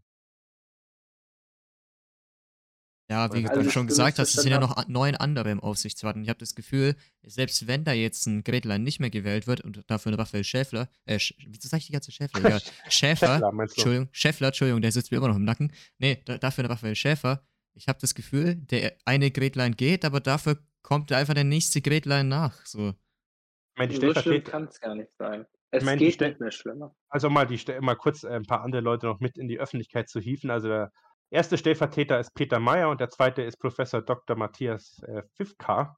Äh, Peter Meyer ist mir dadurch in Erscheinung getreten, dass er bei jeder Aufsichts-, äh, bei jedem, äh, bei jeder Jahreshauptversammlung die Mitglieder angeht.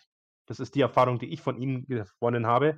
Und Matthias Fifka ist meiner Meinung nach häufiger auf, äh, auf Twitter unterwegs als im Aufsichtsrat. Äh, den finde ich ehrlich gesagt auch nicht so prickelnd. Aber gut, ich meine, ähm, das ist alles.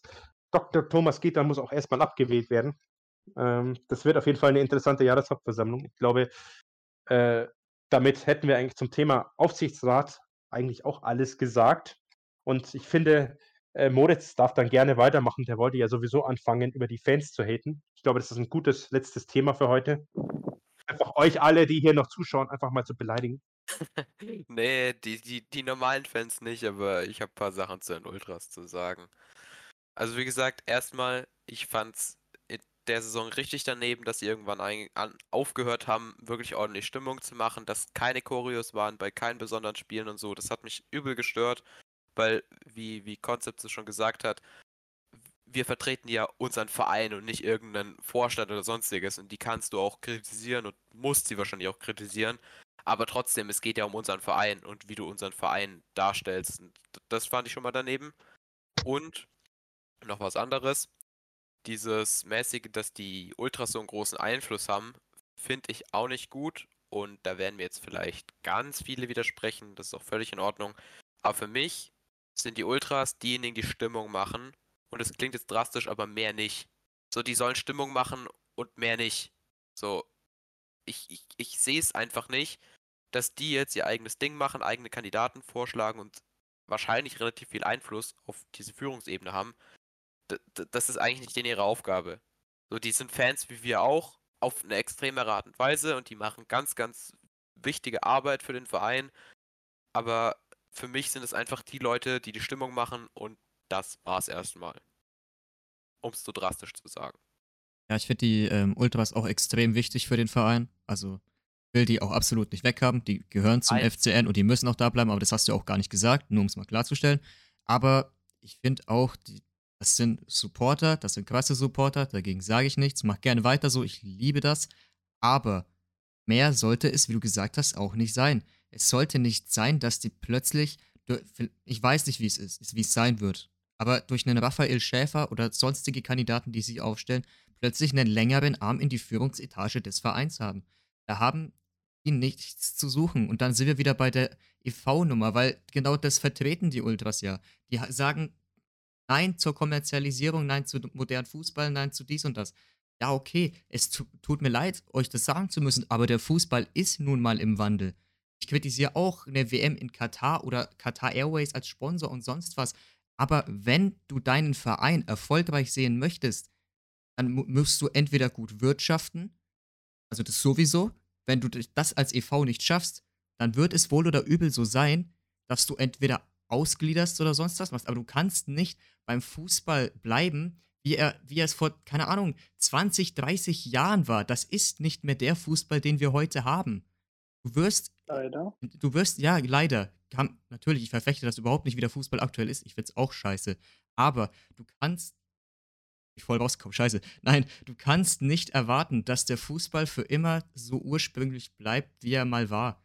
Es geht einfach nicht. Du kannst in dieser Ideologie gerne sitzen bleiben, aber dann nicht bei einem Zweitliga-Club, also bei einem Profi-Club, sondern irgendwo in der Landesliga, Oberliga oder sonst was. Das habe ich leider vergessen, weil ich voll rausgekommen bin. Entschuldigung. Um mal kurz noch äh, anzuknüpfen, weil du die Befürchtung hattest, dass die Ultras einen großen Einfluss bekommen, vor allem auch im Aufsichtsrat. Äh, die Angst kann ich dir nehmen, die haben, den haben sie schon längst. Ähm, also Sandra Hummel, die letztes Jahr in den Aufsichtsrat gekommen sind, ist eine, war eine Ultrakandidatin. Ich glaube auch, dass Christian Ehrenberg äh, ebenfalls ein Ultrakandidat war und ich glaube auch Johannes Bisping. Äh, also ich glaube, dass über drei Leute auf jeden Fall schon mal im Aufsichtsrat äh, Mitsprache haben. Das war leider schon immer so. Und gerade auch wenn man koordiniert ist, hat man auch einen relativ großen Einfluss. Und ich bin, bin da ganz bei dir, dass ich das auch sehr kritisch finde, weil halt die Leute nicht, äh, sagen wir es wie es ist, die Ultras sind eine Interessenvertretung. Ja, die haben ihre eigenen Interessen und die sind halt Interessen, die oftmals auch wirklich nicht im Einklang zu bringen sind mit das, was ein moderner Verein oder ein modernes, ein modernes Unternehmen äh, darbieten sollte und was ein erfolgreicher Fußballverein darbieten sollte. Und ähm, ich finde es halt immer kritisch, wenn die ihre eigenen Kandidaten aufstellen oder in den Aufsichtsrat wählen, äh, weil da häufig wirklich auch die Qualität und die, die Qualifikation nicht im Vordergrund stehen. Und ich finde, das, äh, das ist halt, ich meine, warum ist es, wenn man es wirklich drastisch nimmt und wenn dann mache ich mich jetzt hier auch wieder unbeliebt, ist es ja im Ergebnis auch nichts anderes, als was Investoren machen. Die schicken auch ihre Kandidaten rein.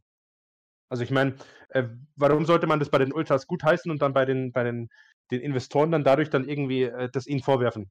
Also ich weiß es nicht. Das ist, klingt für mich auch ein bisschen heuchlerisch. Ja, weil es gerade auch im Chat ähm, gesagt wird, ähm, ob das jetzt so sicher ist, ob die Ultras so einen Einfluss haben. Ich finde, es geht vor allem, es geht nicht unbedingt darum, dass die Ultras, dass die Ultras selbst so viel, sondern deren, deren ihre Ideologie so in den Verein reingetragen wird.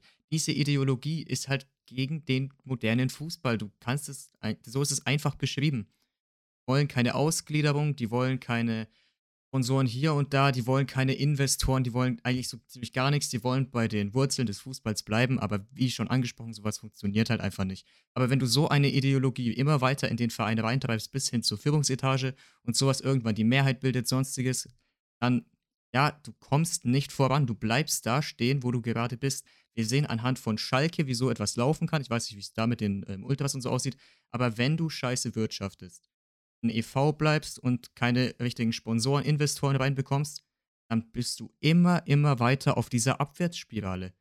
Du kommst aus dieser Abwärtsspirale nicht raus, wenn du nicht irgendwann mal eine drastische Veränderung vornimmst. Wie gesagt, wir, ver wir, verlieren doch nicht automatisch unsere Werte als Traditionsverein, wenn, ein, wenn der richtige, das ist nochmal das Richtige, der richtige Investor kommt. Ich will hier nicht zu, keine Ahnung, Ratio Farm Nürnberg werden, wie es hier in der Basketball-Bundesliga oder so ist, oder zu Red Bull Nürnberg. Das will ich überhaupt gar nicht. Aber. Du meinst Rasenball Nürnberg. Entschuldigung, Rasenballsport, tut mir leid. Nee, ich, ich, ich, ich möchte. So weit, ich hätte nicht mal ein Problem damit. Ich gehe mittlerweile sogar so weit, dass ich nicht mal ein Problem damit habe. Bei Liebe habe ich einen Verein, der meinetwegen umgenannt wird von 1. FC Nürnberg in, keine Ahnung, 1. FC Siemens Nürnberg oder was weiß ich, irgend so ein absurdes Beispiel. Aber habe lieber einen Verein, der in der Bundesliga spielt, jetzt ohne die Werte zu verletzen natürlich, jetzt, wir wollen jetzt nicht hier irgendwelche Werte verletzen von Nürnberg. Ich meine jetzt eher statt ein Verein, der wirklich in der Bedeutungslosigkeit versinkt, Vielleicht natürlich mir gerade ein richtiges Eigentor schießen, aber. Also das ist auf jeden Fall ein Take, der. Ja, also der Take ist, der stößt hier auf sehr kommt, viele kommt, Gegenstimmen. Der kommt beim, beim, Chat nicht gut an. Ich um das den Spotify-Hörern mal ein bisschen näher zu bringen. Also der Chat, ja, er rastet, also er rastet der, nicht der, aus, der, aber man merkt, in welche Richtung der Chat tendiert. Er äußert leichten Unbehagen. Ähm, ich möchte noch mal kurz zwei Kommentare aufgreifen. Ähm, zum einen von Beclub TV, der, ich lese es mal kurz vor, einen ziemlich guten Kommentar verfasst hat. Problem ist, ja vorliegend oder vorwiegend, dass von den 25.000 Mitgliedern nur ein Bruchteil bestimmt, wie es läuft, siehe Jahreshauptversammlung. So, damit hat er einen ziemlich guten Punkt angesprochen, denn äh, wie viele Leute sind auf einer Jahreshauptversammlung? So zwischen 1000, 1200, wenn Scheiße läuft, vielleicht mal 1400. Da ist es natürlich leichter, wenn die Ultras da mit 500, 600 Leute einmarschieren, äh, dass die da ihre Interessen durchsetzen können. Wir hatten eine Zeit äh, aufgrund von Corona, da hatten wir Online-Jahreshauptversammlungen. Ähm, da waren dann schon mal 3, 4, 5.000 Leute da. Das, da. das ist eine komplett andere Menge. Und ich, genau das wollte man eigentlich auch nicht mehr haben. Ja, das, ist, das kann, man auch kritisch ansetzen und sagen, ja, äh, warum will man als Verein eigentlich nicht mehr Mitbestimmung haben? Ich finde es, jedes Jahr gibt es diese Diskussion, dass Leute, die keine Ahnung aus Kiel, aus Gelsenkirchen, aus Leipzig oder sonst woher kommen müssen, sich ein, zwei Tage freinehmen müssen, um für eine Jahreshauptversammlung nach Nürnberg zu kommen. Es ist absolut antiquiert und es ist absolut schwer zu rechtfertigen. Da bin ich ganz bei Big Club TV. Das kann man eigentlich auch nicht bringen, bloß der Verein kämpft ja auch seit Jahren dagegen, dass mehr Leute mit einbezogen werden. So, das ist anknüpfend an den zweiten Kommentar. Äh, der steht ja, äh, die, man, die Person glaubt nicht, dass so die Ultras so einen großen Einfluss haben. Doch, es ist, es ist die, die Hauptversammlungsmehrheit. Das ist unabhängig davon, ob es jetzt ein Verein ist oder eine Kapitalgesellschaft es ist, sind nie 100% da. Und gerade bei einem Fußballverein wie den ersten FC Nürnberg kann mir keiner sagen, dass wenn 25.000 Mitglieder da sind, also wenn es 25.000 Mitglieder gibt und am Ende 1.000 Leute da sind, dass das in irgendeiner Art und Weise legitimiert ist. Das sind, ist jemand von euch gut in der Mathematik? Ich glaube 4%. Oder? Oder ist es mehr? Ich weiß es gar nicht. Auf jeden Fall, äh, ich blamier mich jetzt wieder. Äh, auf jeden Fall, es kann mir keiner sagen, dass 1000, 1000 von 25.000 in irgendeiner Art und Weise äh, diese 25.000 vollends repräsentieren. Und dann ist es natürlich leichter, wenn man 1000 Leute in der Jahreshauptversammlung hat, dass man damit 600 seinen Aufsichtsratkandidaten durchkriegt. Ich bin mir hundertprozentig sicher, wenn man Online-Jahreshauptversammlungen wieder einführen würde, dass die, dass die Ultras einen deutlich geringeren Einfluss hätten. Das ist, das ist so viel zu dem Thema. Ähm, und natürlich hat jeder von uns die Möglichkeit, einen Kandidaten aufzustellen, bloß äh, ich habe selber mal versucht, äh, so ein bisschen Personen zusammenzukriegen, um eine Person so in ihren leichten Aufsichtsrat zu schubsen. Es ist halt auch schwer möglich. Ich meine, die Ultras haben jetzt seit wie vielen Jahren? 25 Jahren oder keine Ahnung, 30 Jahren eine, eine gefestigte Struktur. Die haben eine Hierarchie. Wenn da oben jemand sagt, es läuft so, dann wird es halt so gelaufen. Ja, dann kann man natürlich auch beeinflussen, wer aufgestellt wird und wer gewählt wird. Das kann man als Einzelperson nicht. Ich meine, versuch du dich mal als Einzelperson als Aufsichtsrat äh, zu bewerben. Du hast doch überhaupt gar keine Chance. Ja, das sieht man. Natürlich nicht. Vor allem, weil du nicht mal ansatzweise die, die Aufmerksamkeit hast und die, die Bekanntheit wie die Personen, die beispielsweise sowieso schon mal Aufsichtsrat sind. Ja, aber es also setzt sich auch keiner damit auseinander. Glaubst du, irgendeiner jetzt von denen, die nicht wählen gehen, glaubst du, irgendeiner liest sich die Kandidaten durch? Nö. Also ja, wir, wir merken es doch selber gerade bei uns für vier. Keiner kann alle Kandidaten aufzählen, geschweige denn die Hälfte. Ja, aber der Punkt ist ja eigentlich auch, ähm, wann ist die Jahreshauptversammlung immer irgendwie im November an einem Samstag so? Oktober. An einem Samstag? An welchem Wochentag? Ja, die ist meistens Samstag Naja, oder Freitag. Also Aber meistens nur mal, nur mal angenommen, klar, Spieltag und sowas ist auch was anderes. Aber wenn wir das jetzt mal annehmen. Erstens, die meisten Leute arbeiten die ganze Woche. So, du müsstest dir jetzt einen kompletten Tag frei nehmen, auch wenn du aus Nürnberg kommst, um dich in der Jahreshauptversammlung reinzusetzen, wovon dich im Prinzip 99% der Sachen nicht interessieren, weil, weil du dich einfach zu wenig damit beschäftigst und wahrscheinlich als normaler Mensch auch zu wenig auskennst. Das Einzige, was wichtig wäre, wären die Abstimmungsrunden. So.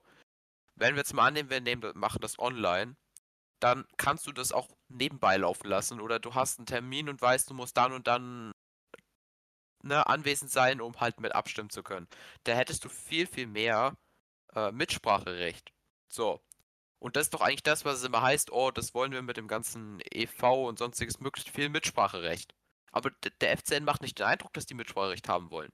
Die haben halt ihr Ding und die wollen eigentlich, dass ihnen keiner reinredet. So.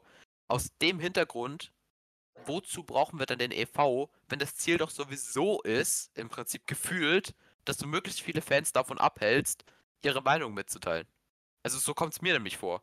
Das ist ein sehr guter Einwand. Du tust alles dafür, dass möglichst wenige irgendwie ihre Meinung an diesen Jahreshauptversammlungen äußern, weil du das erstens ewig lang ziehst, mit Themen vollstopfst, die einfach fast niemanden interessieren, äh, obwohl du die wichtigsten Punkte, die den ganzen Verein, die ganzen Fans betreffen, innerhalb von von mir aus vier, fünf Stunden abhaken könntest oder weniger. Das Wichtigste, was uns betrifft, ist, unsere Stimme abgeben für diejenigen, die halt in den Aufsichtsrat müssen. So, die sollten sich vielleicht wenigstens kurz vorstellen, sagen, was ihre Philosophie ist. Und dann halt wichtige Entscheidungen treffen, die den ganzen Verein ähm, eben betreffen. Das sind doch die wichtigen Themen. Aber wenn du dir dann erstmal zehn Stunden vorher äh, irgendwelche Reden von irgendwelchen Leuten anhören musst, bevor es dann endlich mal zum richtigen Punkt kommt, ist doch logisch, dass da kaum einer kommt. Und ich habe das Gefühl, dass das genau das Ziel ist. Aber dann brauchen wir auch kein EV, dann können wir das auch easy ausgliedern, weil das ist dann einfach unnötig. Ich bin ganz bei dir. Das ist ein Punkt, den habe ich tatsächlich, um dann auch im Einklang mit Club TV hier in den Kommentaren. Ähm, ich weiß gar nicht, wann die letzte Jahreshauptversammlung angefangen hat. Das war, glaube ich, Mittag, so um 12, 13 Uhr rum. Die ging wirklich bis Mitternacht. Und es ist halt auch, wie du gesagt hast, so, dass der Aufsichtsrat nicht der, die Aufsichtsratswahl nicht der erste Punkt ist, über den abgestimmt wird, sondern da wird es erstmal, gibt es erstmal eine Begrüßung, dann stellt der Aufsichtsratsvorsitzende das Jahr vor, dann gibt es die Berichte von, von Sportvorstand und Finanzvorstand, dann gibt es die Aussprache über die Berichte der beiden Vorstände. Das heißt, dann wird da wieder mindestens eine Stunde, wenn nicht sogar noch länger, über die Arbeit der, der Vorstände diskutiert. Bis man zu den Aufsichtsratswahlen kommt, besten Fall mindestens nach fünf Stunden. Das war, ich glaube, nach fünf Stunden war bisher mein bester Time-Take. Ansonsten dauert es noch länger. Es ist nicht selten, dass die Aufsichtsratswahlen wirklich tatsächlich, wie es hier geschrieben wird, gegen Abend oder Mitternacht ist. Ich kann mich erinnern, ich war mal auf einer Jahreshauptversammlung, die war um halb drei Uhr in der Nacht beendet. Und es ist halt einfach was, was ich sage, es ist, äh, wenn man, wenn man wirklich sagt, man möchte ein EV sein, weil einem wirklich so wichtig ist, dass die Mitglieder mit, Mitspracherecht haben. Und es gibt in diesem Verein genau eine einzige Institution, in der man als Fan ein Mitspracherecht hat. Das ist nämlich die Jahreshauptversammlung. Man hat ja keine Umfragen oder sonst was, sondern es ist, dies ist die einzige Möglichkeit, um sich mal wirklich explizit an die Verantwortlichen zu wenden und Mitspracherechte zu haben, dann braucht man, dann, dann braucht man sich halt auch nicht äh, wundern, dass es einem vorgehalten wird, äh, dass, dass dann, dass das nicht dem legitimiert ist oder repräsentativ, repräsentativ ist, wenn am Ende nur 1000 von 25.000 da sind. Ja, wie, wie Moritz gesagt hat, dann kann man die ganze Chose eigentlich gleich sein lassen. Weil wen will man eigentlich verarschen? Meine, dass es, dass es immer, dass es immer, keine Ahnung, 10.000 Leute gibt oder vielleicht sogar 15.000, die keinen Bock auf sowas haben. Absolut verständlich. Es ist ein, jeder, der mal da war, weiß, wie unglaublich trocken das ist. Ich finde es persönlich ziemlich geil, weil es da immer hoch hergeht, aber ist halt nicht für jeden was. Plus, äh, ich bin mir sicher, dass wir eine durchschnittliche Teilnahme von mindestens 5000 Leuten hätten, wenn das Ganze online stattfinden würde. Und das ist jedes Mal aufs Neue die fadenscheinigsten Gründe.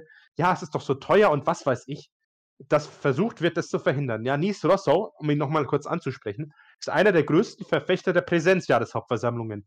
Und es ist meiner Meinung nach, es ist nicht im Jahre 2023 nicht mehr legitim, so viele Leute an der Teilnahme zu hindern. Du hast es gesagt, äh, dann, dann, schaltet man sich halt nur mal eben zu, wenn es wirklich um die wichtigen Themen geht. Wie willst du es bei einer Jahreshauptversammlung machen, die da irgendwo in der Messe stattfindet?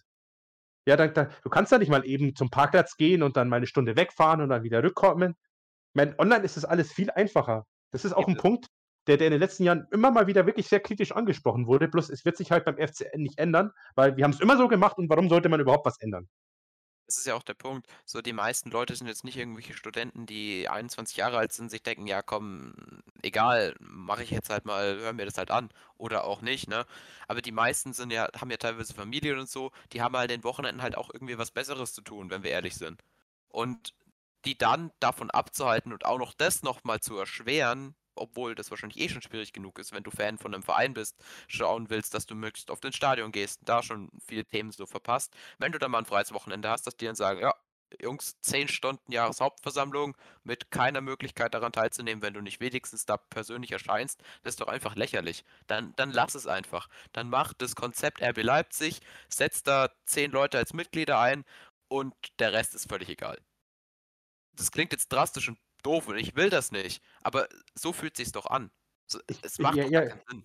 Ich, ich, überlege, ich überlege gerade, ob es bei einem Verein auch überhaupt zulässig Nee, es ist bei einem Verein, glaube ich, überhaupt nicht zulässig, eine, Stimmrechts, eine Stimmrechtsvertretung zu machen, dass man sagt, man gibt jemandem die Stimme mit, der dann für einen stimmt. Ich glaube, das ist bei einem Verein auch gar nicht möglich. Das heißt, man ist sozusagen gezwungen, dort aufzutauchen. Ähm, das ist, das ist halt, das ist auch wieder so. Ich meine, je länger man darüber nachdenkt und je länger man sich mit dem Verein beschäftigt, desto sinnloser wird dieses Konstrukt. Das ergibt keinen Sinn bei 25.000 Mitgliedern und so, der, so einer Wichtigkeit. Ich meine, gut, jetzt sind wir wieder beim Thema Ding, aber es wollte ich an der Stelle mal ansprechen. Man wird eigentlich gezwungen, da hinzufahren. Und ich meine, für, ich, bin ich bin halt ein Student, von daher kann ich es mir auch erlauben, äh, mal äh, 190 Kilometer äh, hin und zurück zu fahren, um mir das zu geben und notfalls auch bis halb drei mit zu diskutieren, weil ich halt meistens auch im Themen, mit den Themen äh, gut beschäftigt bin. Aber das kann man halt vom normalen Clubmitglied nicht erwarten. Und dann steht halt den, der als Anspruch denken, dass man als Verein eine große Repräsentanz hat und die Realität, dass man vielen Leuten den Zugang eigentlich nicht ermöglicht, das steht halt so in einem Widerspruch, dass man sagen kann, gut Leute, dann lasst es halt einfach gleich. Wen wollt ihr hier eigentlich verarschen? Vor allem dazu kommt ja noch, dass die meisten Leute ja nicht mal aus Nürnberg kommen, die Clubmitglied sind. Ich meine, wir sind ja im Prinzip, wenn du überlegst, der FCN hat ja einen riesen Einfluss. Ist ja komplett Franken vertreten. Dazu gehört ja Oberfranken, Unterfranken und sonstiges. Ja, wie weit die entfernt sind, wie du es jetzt auch sagst, 190 Kilometer. Das, das macht halt nicht jeder einfach mal so. Das, das ist einfach eine riesen Distanz. Und was ist denn so schwer daran in der heutigen Zeit, auch wenn für Deutschland das Internet Neuland ist, dass du dir da irgendeine ordentliche Online-Konferenz aufbaust, wo sich jeder einschalten kann, wenigstens für eine Stunde oder so mal sagen kann, ey, ne, ich setze mich jetzt mal eine Stunde vor den Rechner, höre mir die wichtigen Sachen an, stimme ab, wunderbar, habe mich vielleicht sogar vorher damit beschäftigt, nur einfach keine Zeit dahin zu gehen und persönlich zu erscheinen, aber habe mich mit den ganzen Themen beschäftigt, würde gerne meine Meinung dazu abgeben, kann ich jetzt aber nicht, weil ich es einfach nicht schaffe, dahin zu fahren. So, das ist so das, was ein bisschen, naja, schwierig ist in dem Verein. Ich würde mal sagen, das ist ein gutes Schlusswort. By the way, auch gut, dass du nochmal erwähnt hast, was für eine Reichweite eigentlich der erste FC Nürnberg hat. Das unterschätzt man, gerade wenn man aus Nürnberg kommt, äh, eigentlich relativ schnell.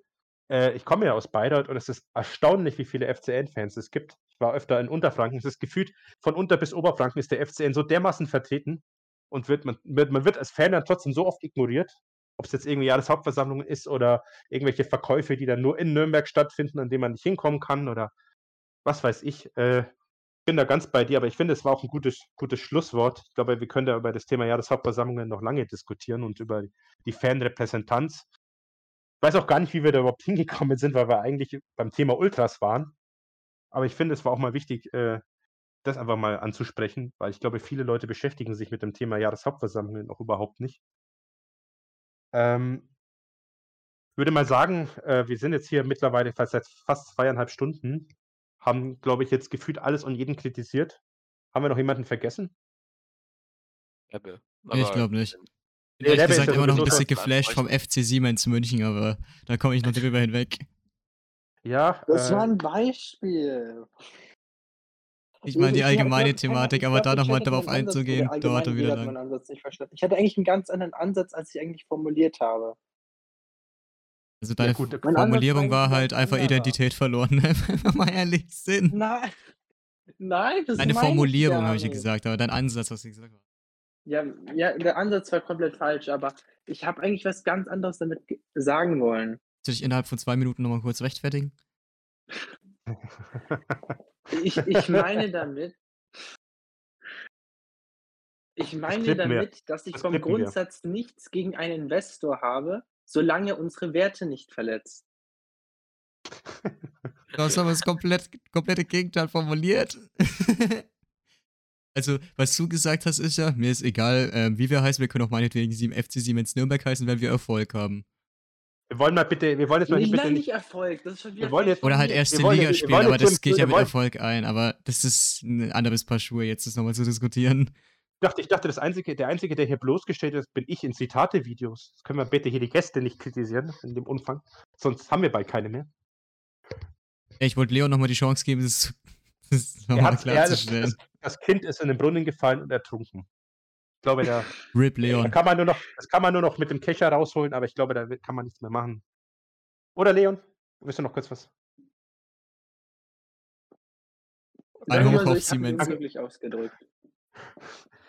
Ja, wir, wir wissen alle, wie du es gemeint hast. Ähm, ich möchte noch mal kurz, Beklub TV sagt, äh, Rebbe kam zu kurz. Ich glaube, Rebbe ist so ein bisschen der, so ein bisschen, äh, beziehungsweise Hacking ist so ein bisschen der, der Besitzer und Rebbe der Hund. Äh, weiß gar nicht, ob Rebbe irgendwas ohne Hacking macht oder ob der nicht einfach nur so ein vorgeschobener, so ein vorgeschobenes Etwas ist, das so ein bisschen die Kritik an Hacking abfedern soll. Ich weiß gar nicht, ob der so viel eigenen Entscheidungsspielraum hat. Ich glaube, ich Rebbe ist wie Frank Steinmetz und Christoph der Ferner. Er ist einfach da. Das, das ist ja der Punkt, den ich gemeint habe vorhin. Wo, wozu brauchen wir Rebbe? So, der, der trifft eh keine Entscheidung ohne Hacking. Also kannst du ihn auch gleich, also das ist einfach gefühlt verschwendetes Gehalt, was du auch woanders einsetzen könntest. Keine Ahnung, vielleicht fühlt sich Hacking damit sicher, aber es hat ja die Saison gezeigt, wie das gelaufen ist. Aber wir drehen uns wieder im Kreis, wir werden jetzt nochmal anfangen. Ja, ja ähm, ich glaube, Olaf Rebe ist eine Person, die keiner von uns begreift. Wir wissen alle nicht, warum er da ist. Äh, an sein, äh, ihm wird, wird ja immer attestiert, dass er so echt gute Arbeit leistet. Äh, ich frage mich bloß, wo, wann wir die mal zu sehen bekommt. Äh, vielleicht nächste Saison, wer weiß. Ähm, das war auf jeden Fall ein Podcast, der sich mit der letzten Saison größtenteils auseinandergesetzt hat. Ein Podcast, der ja 150 Minuten ging und trotzdem noch relativ viele Leute gefesselt hat. Das zeigt, glaube ich, auch, dass diese ganze Thematik äh, Kritik an der Vereinsführung auch mal mehr als angebracht war und auch viel zu kurz kam. Also ich meine es nicht uns, sondern allgemein vereinsintern, dass es viel zu wenig Grundlage äh, für, für öffentliche Kritik gibt. Deswegen freue ich mich, dass sehr, sehr viele von euch heute zugeschaut haben. Ähm, ich möchte mich auf jeden Fall ganz herzlich bedanken bei unseren beiden Gästen. Ähm, Moritz, danke, dass du da warst. Danke, dass du in sachlicher Weise heute äh, viel kritisiert hast. Das war auch der Sinn des Podcasts. Na klar, gerne. Und auch Leon, danke dafür, dass du für die Reichweite gesorgt hast und für die Interaktion mit dem Chat. Aber du hast, und ich hoffe, und ich hoffe, du hattest äh, genug Möglichkeit, heute Dr. Thomas Kletein zu kritisieren. Ja, ich glaube, durch meine Reihe, die ich mal gemacht habe, vor etwas längerer Zeit, habe ich schon meine Meinung etwas ausgedrückt. Ich wollte, ich, ich, ich denke immer schlimmer an meinen Gedanken, als ich es in Worten ausdrücken kann. Also, ja. Zusammengefasst, er war heute extra sachlich, um uns einen Gefallen zu tun. Dafür sind wir dir sehr dankbar. Er hat ja versucht, äh, sachlich zu bleiben. Die Chance habe ich ergriffen, um dann beleidigend zu werden. Keine Sorge, ich habe das So kann man sagen, ja. Kein Grund für, für ein Dankeschön, ich habe das gerne gemacht. Ähm, FCN Concepts, auch dir natürlich Dankeschön, dass du heute bei der letzten Folge von Chronik des Versagens auch wieder sehr viel Kritik geäußert hast, auch wenn wir heute kein einziges Mal über Lino Tempelmann gesprochen haben. Danke, Lino. Nee, ähm, Danke. Ich hatte keine andere Wahl, als hier zu sein. Nee, Quatsch. Meine also, Frage. Ja. Was machst du eigentlich, wenn Peter Winder und Lino Tempelmann weg sind? Dann habe ich immer noch Partykalle. Es wird immer einen, es wird immer einen geben, den ich kritisieren kann. Nein, ich, ey, am liebsten würde ich aber gar keinen kritisieren, aber leider gibt es halt trotzdem Leute. Nee, ähm, ja, war mal wieder eine sehr informative, sehr ragehafte Folge, wie auch wenn du, du gesagt hast, wenn mal nicht über Peter Windal, Lino Tempelmann oder sonst wen geredet wurde. Heute hat es die viel schlimmeren Menschen erwischt. Und es hat uns Spaß gemacht. Und es hat uns Spaß gemacht. Ich meine, ja, zweieinhalb Stunden, ich glaube, das sagt viel darüber aus, wie die aktuelle Lage im Verein ist und was die Fans darüber denken. Also wir, natürlich, ich möchte das nochmal klarstellen, wir sprechen hier nicht stellvertretend für alle Fans. Deswegen machen wir das hier live, deswegen haben wir hier mehrere Leute, deswegen haben wir hier einen Chat. Ja, nochmal, um das zu sagen. Aber ich glaube, es zeigt sehr viel, es zeigt, wie, ähm, ja, wie interessiert ähm, alle daran sind und wie wichtig dieses Thema vor allem ist. Ja, der erste interaktive Podcast hat heute mal wieder bewiesen, dass es eine unglaublich gute Idee war, denn es waren auch vom Chat heute wieder sehr viele gute Beiträge dabei. Es waren ein paar, ja, äh, Beiträge dabei, die etwas über das Ziel hinausgeschossen sind. Aber wie immer, großteils wirklich auch ein großes Dank an euch. Ähm, ohne, ohne euch wäre dieses Format nur so halb so witzig und würde auch nur halb so viel Spaß machen. Ihr fragt euch wahrscheinlich, wie es jetzt weitergeht, ähm, jetzt wo wir schon in der Abmoderation sind. Wir hatten natürlich die Chronik des Versagens, ähm, haben, glaube ich, so ziemlich jeden abgewatscht, äh, wo es nur möglich ist. Aber es ist natürlich auch klar, es läuft in diesem Verein nicht alles schlecht. Man kann sich gar nicht vorstellen, aber es gibt auch Bereiche, in denen gute Arbeit geleistet wird. Ähm, deswegen haben Concepts und ich gedacht, warum eigentlich nicht zum Abschluss der Saison auch mal was Positives, bisschen positives Feedback geben. Ähm, es ist angedacht, dass wir die nächsten zwei Wochen nochmal zwei Podcasts über was Positives machen. Nächste Woche beginnend äh, wollen wir ein bisschen ungewöhnlich auch mal über das NLZ reden. Das heißt, äh, gerade weil das NLZ ja auch nicht so bekannt ist, wollen wir da einfach mal so ein bisschen über die Teams reden, über die Trainer, was sich so ändert zur Saison, was gut gelaufen ist und gerade auch welche Talente so hochkommen könnten. Eine für, gerade für mich sehr interessante Folge. Äh, das ist noch in den Planungen, aber es schaut sehr gut aus, dass es auch nächsten Sonntag wieder stattfinden wird. Und was mich persönlich auch sehr freuen würde, ist, wenn die allerletzte Folge den Personen gewidmet ist, die diese Saison ähm, den Verein so toll präsentiert hat wie seit langer Zeit keiner mehr, nämlich Konzept. Die Clubfrauen. Unsere Uns kurz Clubfrauen. Ja, um die Spannung rauszunehmen. Unsere Aufsteigerinnen, die, die den Verein mit Herzblut repräsentiert haben, die alles auf den Platz gelassen haben. Da gibt es auch nochmal eine Folge zu. Und wir sind aktuell noch in tatsächlichen Gesprächen äh, mit dem Verein. Ähm, denn die Ob wir Clubfrauen jetzt sind, eine Anzeige kassieren oder nicht. Äh, nein, das, äh, das, das, ähm, da muss, muss sich Clubfan Erik alleine rumschlagen. Äh, nein, wir haben tatsächlich noch mit, sind noch in Gesprächen mit den Frauen, beziehungsweise mit Verantwortlichen, ob wir nicht einfach für die letzte Episode dieser Saison nicht auch nochmal einen Stargast bekommen oder, was heißt Stargast? Einen besonderen Gast gerade aus dem Frauenteam, denn die Frauen sind sehr viel offener als die Herren, das kann man an der Stelle auch nochmal sagen, äh, was Podcast-Teilnahmen angeht. Da steht aber noch nichts fest, da werden wir euch auf dem Laufenden halten. Richtig, wir haben die Edelfans eingeladen. Claps in den Chat. Claps, ja, hier ga- ganz toll mit Trommeln und mit Megafon. Ich hoffe, ihr freut euch.